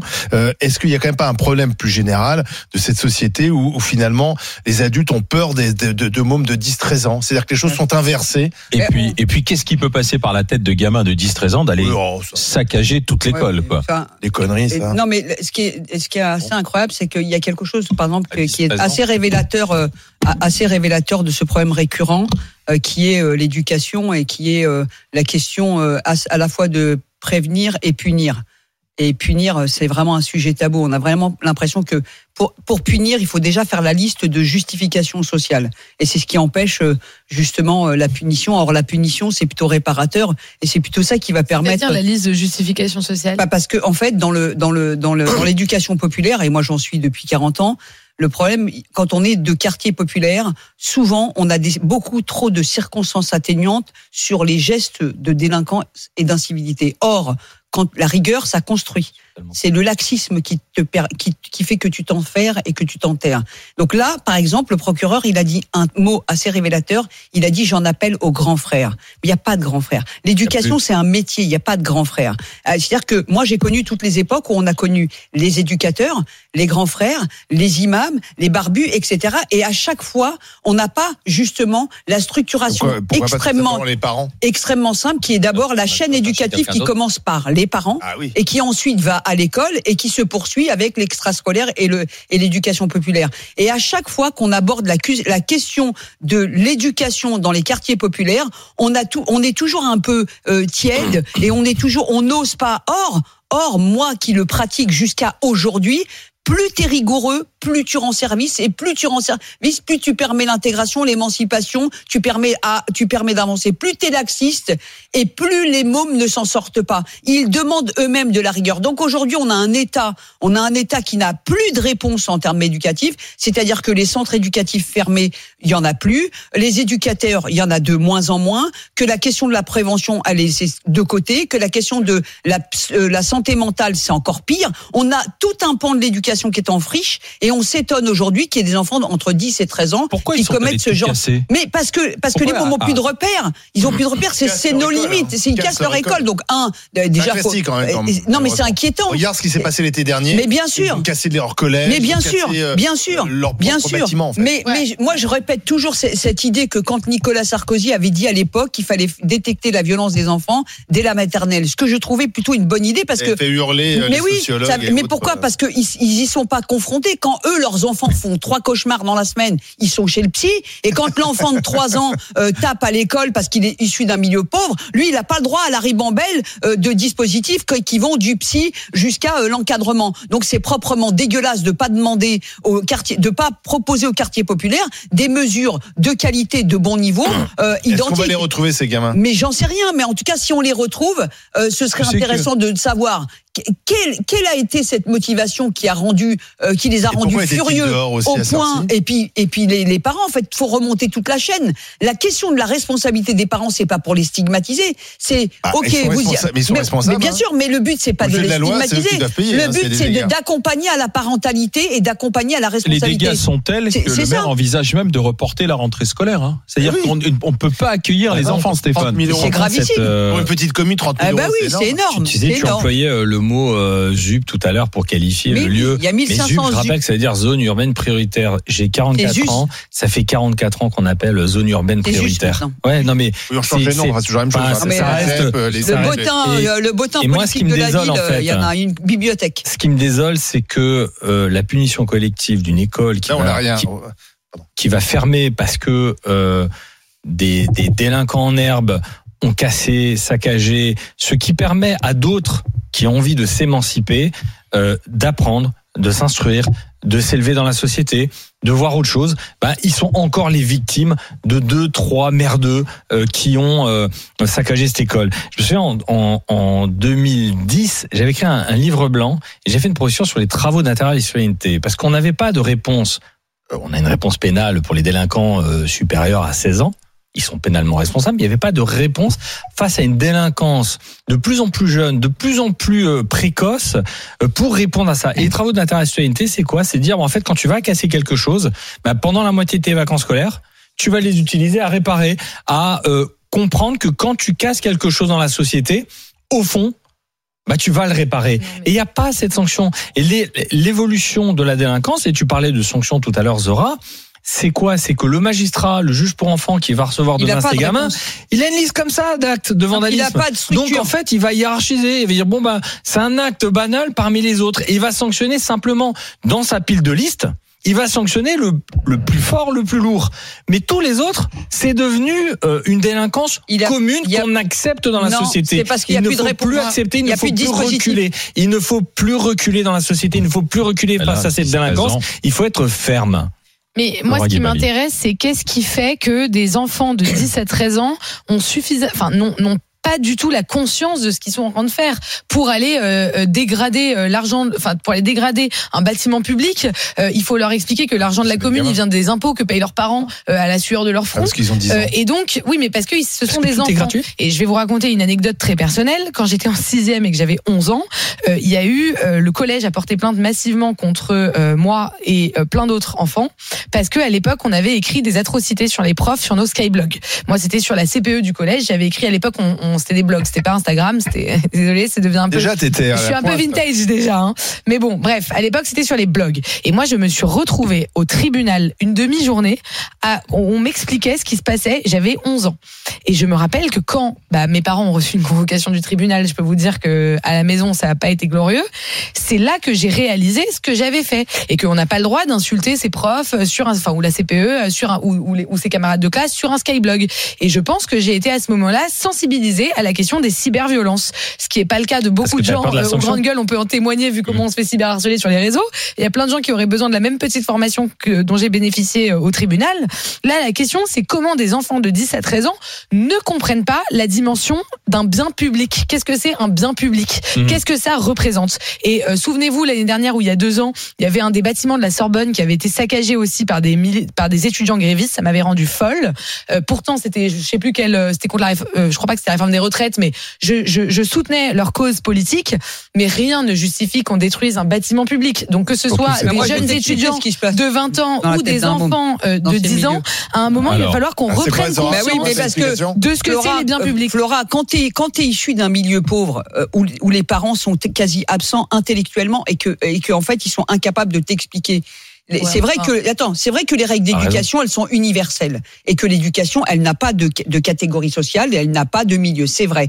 Mais il y a un espèce d'abandon, il y a un espèce de il y a, il y a un espèce de laisser aller et, et c'est vrai que et, et ça fait toute la différence. Toi tu as euh, fait à, à 11 ans euh, une bêtise, euh, bah ça a été cadré chez toi, ça a été cadré et encadré. C'est-à-dire qu'il y a eu du il y a eu ce qu'il fallait pour que ça se recom- recommence pas. Enfin, de- c'est le tribunal surtout Oui, qui m'a oui, oui, cadré, puis hein, tes donc parents, Oui, tes parents, tu l'as dit toi-même. Oui, Tes puis parents Tu l'as dit étaient tout de suite, peur de mes parents je quand je suis rentré à la maison. Des parents qui reçoivent une lettre du commissariat une convocation au Ah, commissariat ah, bah, si tu savais. Ah, et- Eh ben, si tu là, savais, eh ben, Bah, si, c'est là que je suis pas d'accord. ben voilà, moi aussi je suis pas d'accord, mais pourtant c'est la réalité, cette réalité, cette réalité fait que les, les parents vont être. Ah, si si, la- Ah, si. il y a une, mais si, il a des responsabilisations des parents et puis parfois aussi c'est pas que c'est pas qu'une déresponsabilisation volontaire, Oui. c'est que c'est que aussi parfois c'est involontaire. Moi j'ai- moi moi mes parents euh, n'ont jamais cautionné la délinquance et pourtant ils ont été extrêmement dépassés. C'était c'était pour eux un truc euh, ils, ils géraient Les, les- pas. les enfants Ils- qui ils- posent oui. problème Mais dans oui. des écoles, les profs te diront, on voit jamais leurs parents. Et c'est là où la- ça, c'est là c'est où la dit. société Alors, et on la, va- la Oui, mais c'est pas des parents qui sont laxistes et qui C'est en les ont rien à faire. ça Ah, peut être mais non, mais ça peut être les par parents exemple, bah, par démissionnaires. exemple, euh, Oui, tu vas me dire la mère isolée qui a pas Bah le temps de oui, s'occuper de par son exemple, une mère célibataire qui cumule deux jobs.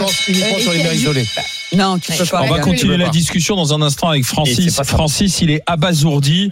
Il est retraité euh, agent routier. Francis abasourdi parce que euh, pour lui, c'est mais qu'est-ce que fout une petite bande de 10-13 ans comme ça aller saccager l'école? Où sont les parents? Voilà, c'est où sont les structures familiales? Ce que va nous dire Francis dans un instant. Au 32-16, l'école primaire euh, saccagée dans le Doubs à Grand Charmont, 30 000 euros de dégâts. Le, le maire envisage même de reporter la rentrée scolaire. Le proc, le procureur, en appelle au civisme en disant aux parents il n'y avait pas de caméra, on n'a pas de photo, on n'a rien. Venez avec vos enfants, il faut que tout le monde se dénonce et qu'on en parle. C'est pas possible. Est-ce qu'il a raison? À tout de suite au 32-16. RMC, 9h midi, les grandes gueules. Alain Marchal, Olivier Truchot. Grande gueule sur RMC, RMC Story. Il nous reste un quart d'heure de discussion ensemble avec vous au 32-16 avant d'enchaîner euh, avec Estelle midi, avec la bande à Estelle où vous pourrez continuer de débattre. Mais là, on est sur ce qui s'est passé dans le Doubs à Grand Charmont avec ce quartier dit sensible et cette bande de gamins de 10-13 ans qui est allé saccager l'école. 30 000 euros de dégâts. La rentrée peut être reportée. Le procureur de la République qui en appelle à la conscience, au civisme des familles, des parents, leur venez avec les enfants, euh, qu'on qu'on en, qu'on en parle, quoi, Tu sais que ça- discute de ce qui C'est un passé. quartier qui s'appelle un quartier de reconquête républicaine. Ouais. Ça, ça- ça pourrait, alors, on, peut en pleurer ou en rire, mais enfin, on est loin de la reconquête républicaine. demande- l'échec en fait, républicain. ouais, C'est on- le quartier de demande l'échec aux- républicain. Aux Et quand tu enfants, l'appelles comme ça, c'est que la Ouais, République qui a appelé ça comme ça C'est bizarre. C'est- on demande aux enfants de Bah, se livrer. C'est la Macronie. L'appel a Ouais, été ouais. public. Le, le procureur publiquement dit aux enfants, aux familles, livrez-vous. Venez, ve- rendez-vous à la police qu'on en Mais, après- parle. mais on va France- passer de la, la reconquête républicaine au réarmement républicain. Francis, bonjour. Oui, bonjour. Euh, Qu'est-ce que vous en dites, Francis? Eh ben, écoutez, moi j'en dis que je suis euh, quand, quand vous, Alain, euh, vous avez euh, vous avez dit l'âge des gamins. Oui, heureusement que j'étais assis, sinon je serais tombé. Là. Alors déjà un, qu'est-ce que foutent des gamins de 10 et 13 ans à déambuler comme ça dans les rues Alors qu'un gamin, il a chez un copain, il a- d'accord, mais pas à déambuler comme ça sans surveillance dans les rues, parce qu'il peut leur arriver aussi des accidents. Mhm. Deux, si c'était le mien qui avait fait ça, je vous garantis déjà qu'il aurait passé un mauvais quart d'heure, qu'il aurait euh, dû oublier ses anniversaires et ses Noëls euh, pendant un moment. Et trois, je le prends par la peau des fesses et je l'emmène à la gendarmerie. De toute façon, je pense qu'en ce moment, on a quand même des, des gros, gros problèmes de parentalité. Les, les parents savent plus qu'est-ce qu'est s'y coudre. Moi, vous savez, effectivement, je suis à la retraite, mais j'ai repris un petit job à la mairie pour, euh, pour, euh, pour faire la pause méridienne. C'est-à-dire que j'emmène des enfants de leur classe à, à la cantine et après, je les, je les reprends et je les garde dans, les, dans, dans la cour d'école pendant la récré. Je vais vous dire, euh, la cour de récré, c'est la bande de Gaza. hein. Les gamins, ils savent plus que c'est la, fru- la frustration. Ils se tapent, ils s'insultent. C'est euh, même les petits. Hein. Donc, euh, je pense qu'on a vraiment un problème euh, de- de- d'éducation des enfants. en ce moment. Général, Enfin, oui. les, les jeunes parents, je- enfin même les parents, là, je sais, je sais plus ce qu'ils font avec leurs enfants. C'est pas possible. Ah, Bon, quel âge ont-ils, Fré- Francis? Les, les enfants que je, que je viens à l'école, ils ont entre, euh, entre 5 et, et CM2, ça doit être euh, 9, 11 ans, 9 10 ans, 9 9, 10 ans. Donc ça, 9, 10 ans. ça, ça promet alors. Ah bah oui, oui, non mais moi je suis, je suis horrifié. Hein. Je suis, Non mais c'est vrai, moi je suis assez d'accord parce que moi je suis, moi j'ai cinq petits enfants. Des ont- terreurs. Non non non ils sont gentils mais je suis ah, je suis super étonné de, de le- leur éveil et, et- et j'allais dire de leur prise avec la société à un âge si petit. À 10 ans. À 10 ans, ils, ils- ils- Ils sont sur les réseaux sociaux ou pas? Non. Ah oui, ça, non, ça peut non, aussi non, jouer. non, hein. non, non, non, ils sont pas sur les Ah, réseaux ça, tu sociaux. le sais pas, ça. Non, non, bah si on Ça, le tu sait. penses Mais non, on gère. hein. Ils ont des parents qui gèrent et ils ont des parents très présents. En même temps, ils ont une mamie grande gueule, donc. euh, Et non seulement ça, mais, mais, mais ce que je veux dire, c'est qu'ils ont des réflexions, des conversations, etc. C'est assez impressionnant. Et c'est vrai que si, en tant que parent dans la génération d'aujourd'hui, si t'es pas présent, si tu cadres pas, etc., c'est hyper compliqué. Tu que-. Est-ce que tu crois qu'ils vont se rendre? Francis, est-ce que vous Ça pensez dépend des que, parents. est-ce que vous pensez que les parents euh, vont, vont y aller avec les enfants? Eh ben, écoutez, je pense que peut-être ils ont peur de devoir payer les dégâts, mais euh, tu m'étonnes. euh, mais mais de toute façon, euh, quand on est un parent responsable, on prend son gamin. Normalement, oui. Et, et on l'amène, on l'amène à la gendarmerie. Déjà, Normalement. ça, dé- déjà, ça pourrait peut-être aussi le, le comment, le former, lui dire, bah tu vois, quand on, quand on fait des bêtises, ben, on, on est, euh, on les paye. Florent, mais, euh, ouais, est-ce que vous croyez que parce qu'en en fait la vraie question non c'est le procureur. On va voir si l'appel du procureur est entendu parce que le procureur qui semble quand même un peu désarmé lance un appel euh, en disant Rendez-vous. Oui rendez-vous c'est un peu ça. Rendez-vous les gamins. Ah ouais. enfin il il lance un appel aux parents. On va voir Mais c'est si qui cet les grands frères aujourd'hui? C'est qui les grands ben, moi, frères j'espère. aujourd'hui? Ah, hein? J'espère. C'est qui les grands Francis, on verra si l'appel est entendu. Dans parce ta que, liste, tu prends les derniers. En fait, Ah lorsque vous- avez euh, entendu comment ça s'est passé, c'est-à-dire c'est une riveraine qui, habitait près d'école qui a entendu du bruit. Elle a appelé, euh, le connaissait le maire, elle a appelé le maire. Le maire est arrivé. Et lorsque le maire est arrivé, c'est là qu'il a vu la petite bande s'enfuir. Donc il, il les a déjà aperçus. Seulement, dans l'immédiat, il, il était tout seul, il leur a pas couru après. Ce qu'il voulait savoir, c'est ce qu'ils avaient fait. Donc il- c'est là où il est rentré dans l'école, où il a été abasourdi par le saccage. Tout a été cassé Et alors vous vous rendez compte, un petit bout de 10 ans, moi par mes petits enfants ils ont 10 ans, je, l'ai- moi jamais de la vie, ma petite fille elle va acheter mais- une baguette à, euh, à 800 mètres de la maison toute La seule. question fondamentale qu'on peut se poser, c'est que quand tu Tu vois, commets c'est- un tu- comment délit, tu fais pour avoir tes enfants dehors à 10 ans tout seul Ouais, 17h, il Ça était fin d'après-midi. Mais même, même. Quand bah tu oui, commets- si t'es dans le quartier, oui, peut-être. dans un Oui. village.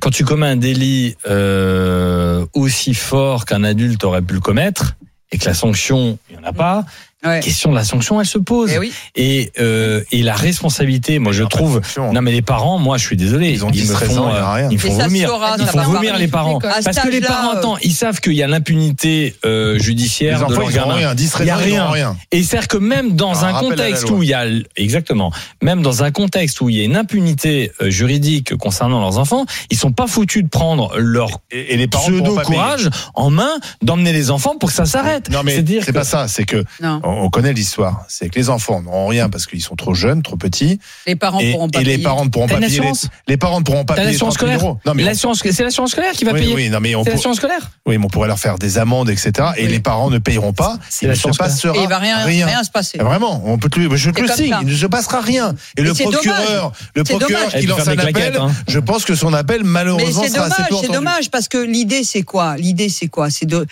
moi je dis toujours que la rendre la responsabilité aux, aux parents, c'est leur rendre leur dignité et la fierté d'être parents. Donc en les accompagnant et non mais en ayant une sanction. Oui mais on s'en fout. Parce que toi, tu es Oui, mais- dans un truc réfléchi. Non, mais je pense que la contre, plupart de ces non. parents Oui, mais sont les- pas dans non mais puis c'est la société Alors, qui s'en fout le pire. Le pire c'est la Par société, contre, c'est les il y a- enfants Il de y a quand demain. même un, un Merci, enjeu de Francis. conscience euh, des adolescents euh, qu'il va falloir régler, notamment avec les réseaux sociaux. Euh, Rappelez-vous, il y a quelques mois, on parlait de cette vidéo où on voit des Ah, jeunes filles euh, saccager une, une autre jeune fille dans les toilettes de l'école et le filmer Ouais. et on entend Là, ils ont rire. peut-être filmé aussi. hein. Voilà, dans la vidéo, euh, il y a un moment, il va falloir rappeler euh, aux, aux jeunes de notre société euh, la conscience euh, de vivre ensemble, d'être ensemble, de qu'est-ce qu'un bâtiment public, qu'est-ce que des travaux publics, euh, et ça, il va falloir s'en occuper de manière politique. On a Aurélie qui est avec nous. Euh, bonjour Aurélie. Bonjour. Vous êtes enseignante dans le Doubs ou Ah, non ah, pas du tout dans le dos, je suis dans le enseignante dur. dans, D'accord. dans le dur, ouais, plutôt. Mais, mais là, on est bien d'accord. Donc moi, je suis en éducation prioritaire aussi, j'enseigne hein, en collège. Euh, À quel aujourd'hui, endroit est, euh, Sur euh, Vénissieux. D'accord. Aujourd'hui, en fait, Mhm. si vous voulez, on est dans une société euh, où, eh ben, le moindre petit la moindre petite chose qu'on va faire, on va dire c'est pas grave. Et en fait, c'est à chaque fois c'est pas grave. Ils vont détruire une chaise, c'est pas grave. Ils vont dé- ils vont arracher les portes anti-coupe-feu dans le collège, c'est pas grave. Et à chaque fois, on dit c'est pas grave. Mais euh, là, c'est à l'école, mais dans la vie de tous les jours, regardez, il y a combien de parents? Le procureur vit chez Wiwiland. Hein. Euh, allez, les parents, ramenez tous vos enfants au commissariat, on va leur taper sur les doigts, mais il va avoir combien de parents? Techniquement parlant. Nous, quand on appelle les parents en disant il y a ça et ça qui vont pas, euh, ils ont détruit ci, ils ont détruit ça.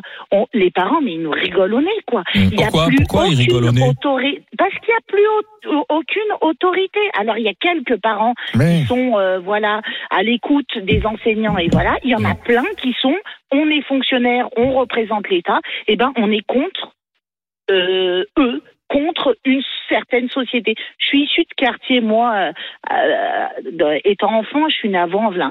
Donc, je suis pas amenée dans les beaux quartiers chics de Lyon ou je ne sais quel, euh, voilà. Mm. Donc, je sais très, très bien, je sais de quoi je suis issue, je sais pourquoi je suis dans ces quartiers pour enseigner parce que j'ai quelque chose à leur apporter et ils ont quelque chose à m'apporter. Mais ça, ça s'étiole au fur et à mesure. C'est-à-dire qu'en fait, ils ne respectent pas l'autorité naturelle qu'avait euh, l'enseignant avant. Non. Il y a, Mais ça, c'est un problème encore, général, mais- hein. Même dans les même milieux ça, plutôt mais aisés, il n'y a plus pareils. hein. l'autorité des parents. Quand on voit les parents qui viennent en conseil de discipline et qu'on voit leurs gamins, comment ils leur parlent, je Ah peux oui. vous dire une chose. Moi, quand j'étais petite, j'aurais pris une quoi. salade de doigts, j'aurais fait trois tours dans mon slip sans toucher les bords et je serais rentrée euh, à la maison en tremblant. Mais, Alors pe- mais, qu'aujourd'hui, mais peut-être aussi parce que les parents, on leur a, on leur a enlevé aussi. mal, alors. On leur- L'enfant on leur- roi. moi, je pense que les parents aussi, on leur a enlevé un peu le, le rôle de roi. parent parce qu'on l'État, euh, la société a expliqué. J'avais toujours été frappé parce qu'avait dit un jour Vincent Payon, qui fut ministre de l'Éducation nationale, euh, qui avait dit mais finalement c'est à la société, à l'État de, de faire le job parce que les parents ne savent pas bien faire. Enfin, il avait dit Rossignol aussi avait on dit, doit les enfants reprendre. appartiennent à l'État. Voilà, c'est les enfants appartiennent à l'État et on doit reprendre. Mais quand avec ce genre de discours, dingue, hein. mais forcément, De on pousse les parents à démissionner. totale. Non, mais ça date depuis longtemps. En fait, ce que les gens ne savent pas, c'est- que c'est ce que les gens savent théorisé, pas. hein. Moi qui suis dans l'éducation populaire depuis très longtemps, non mais moi Euh, j'y suis depuis très longtemps dans l'éducation populaire, il faut savoir que ce système d'éducation qui consiste à exclure les Voilà. parents Oui. de toute la, de la vie des enfants, c'est vrai, ça existe, ça a toujours existé parce que tous les dispositifs qui ont été créés, ils, ils dissocient les enfants de la parentalité. La parentalité va. récente. Euh, c'est vrai. Olivier, toi qui es parent d'enfants en bas âge, tu nous en parlais tout à l'heure, parce que Laurence Rossignol Ah, a dit un jour, l'État s'occupe des enfants. des Tu dispositifs. t'es, t'as démissionné, du coup Non. tu t'en occupes plus Non. puisque l'État. Non, mais c'est pas ça qui Mais veut oui, c'est il y a une- lame de fond à un moment donné où effectivement on a on a demandé aux parents de plus s'occuper. Non, on n'a pas Euh, demandé. Olivier, on n'a pas on, fait a- ça. on t'a demandé, donc tu t'es dit, bon, bah, Non, mais non, Flora, mais non, déjà, mais c'est pour que les parents-. Pardon, non, non, mais c'est important de, de, de- on n'a pas demandé aux parents. L'État, dans les milieux populaires et dans les, dans les les milieux pauvres, a initié des dispositifs et des politiques qui ont exclu les parents de leur rôle de parentalité et c'était Euh, comme Zora, ça. attends, il y avait je- pas je de, il y avait pas de calcul, c'était comme ça, c'est qu'on disait pas aux parents, euh, il faut vous impliquer. C'est vous êtes dans, dans, dans des difficultés précaires, etc. On va s'occuper de vos enfants. Moi, j'en suis le fruit. C'est-à-dire que l'État s'est occupé de moi. C'est vrai. On a fait partie des, des générations où on nous a proposé de nous accompagner dans à l'école, etc. Mais jamais Alors, on a dit à je- ma je- mère retrouvé- écoutez, madame, vous aussi, vous avez un rôle. Vous devez apprendre le français. Vous devez aller travailler. Zora. Vous devez vous intégrer. Et c'est pas Laura, normal. j'ai retrouvé, j'ai retrouvé ce que ce qu'il avait écrit Vincent Payon Ben dans un livre. Donc c'est théorisé. La mise d'éducation écrit dans la Révolution française n'est pas terminée. C'est à elle l'école qu'il revient d'être la matrice qui engendre en permanence des républicains. L'école doit opérer ce miracle de l'engendrement par lequel l'enfant dépouillé de ses- de toutes ses attaches pré-républicaines va s'élever jusqu'à devenir le citoyen sujet autonome. C'est Ah ça. oui, C'est donc c'est l'école. vrai que là, Vincent. Payon, il dit texto, les bah parents oui. ne faites rien, l'État C'est s'en ça, charge. exactement. Les, Non, mais, euh, Flora, pardon. fait- Non mais Flora, Pardon, pardon-moi juste, attends un mot. Ce que Vincent. Payon dit, c'est l'égalité pour tous les enfants. Et que vous ayez la chance, que vous ayez la chance, c'est l'égalité pour tous le les enfants de la République. à Et que vous ayez la chance d'avoir des parents qui peuvent vous éduquer, grand bien vous fasse. Si vous n'avez pas cette chance, malheureusement, dans la vie, l'école s'en chargera. Et moi, c'est ça, enfants. C'est ça le système Oui, c'est le d'éducation ministère de que je veux pour mon pays. C'est fini, Mais à quel moment- Je remercie Aurélie. Je remercie Aurélie d'avoir été euh, d'avoir été avec nous. Fin de la discussion. Merci Flora, merci Stéphane, merci Zora. C'est fini, vos micros sont coupés en plus. Ah. Donc euh, on se retrouve demain en direct du stand des Hauts-de-France au salon de l'agriculture All 7. Demain nous serons avec Michel Biro, le patron de, de Lidl. Nous serons avec Xavier Bertrand, le président de la région Hauts-de-France, avec Barbara Lefebvre, Bruno Poncet, avec Mehdi Guézard. On vous attend sur place.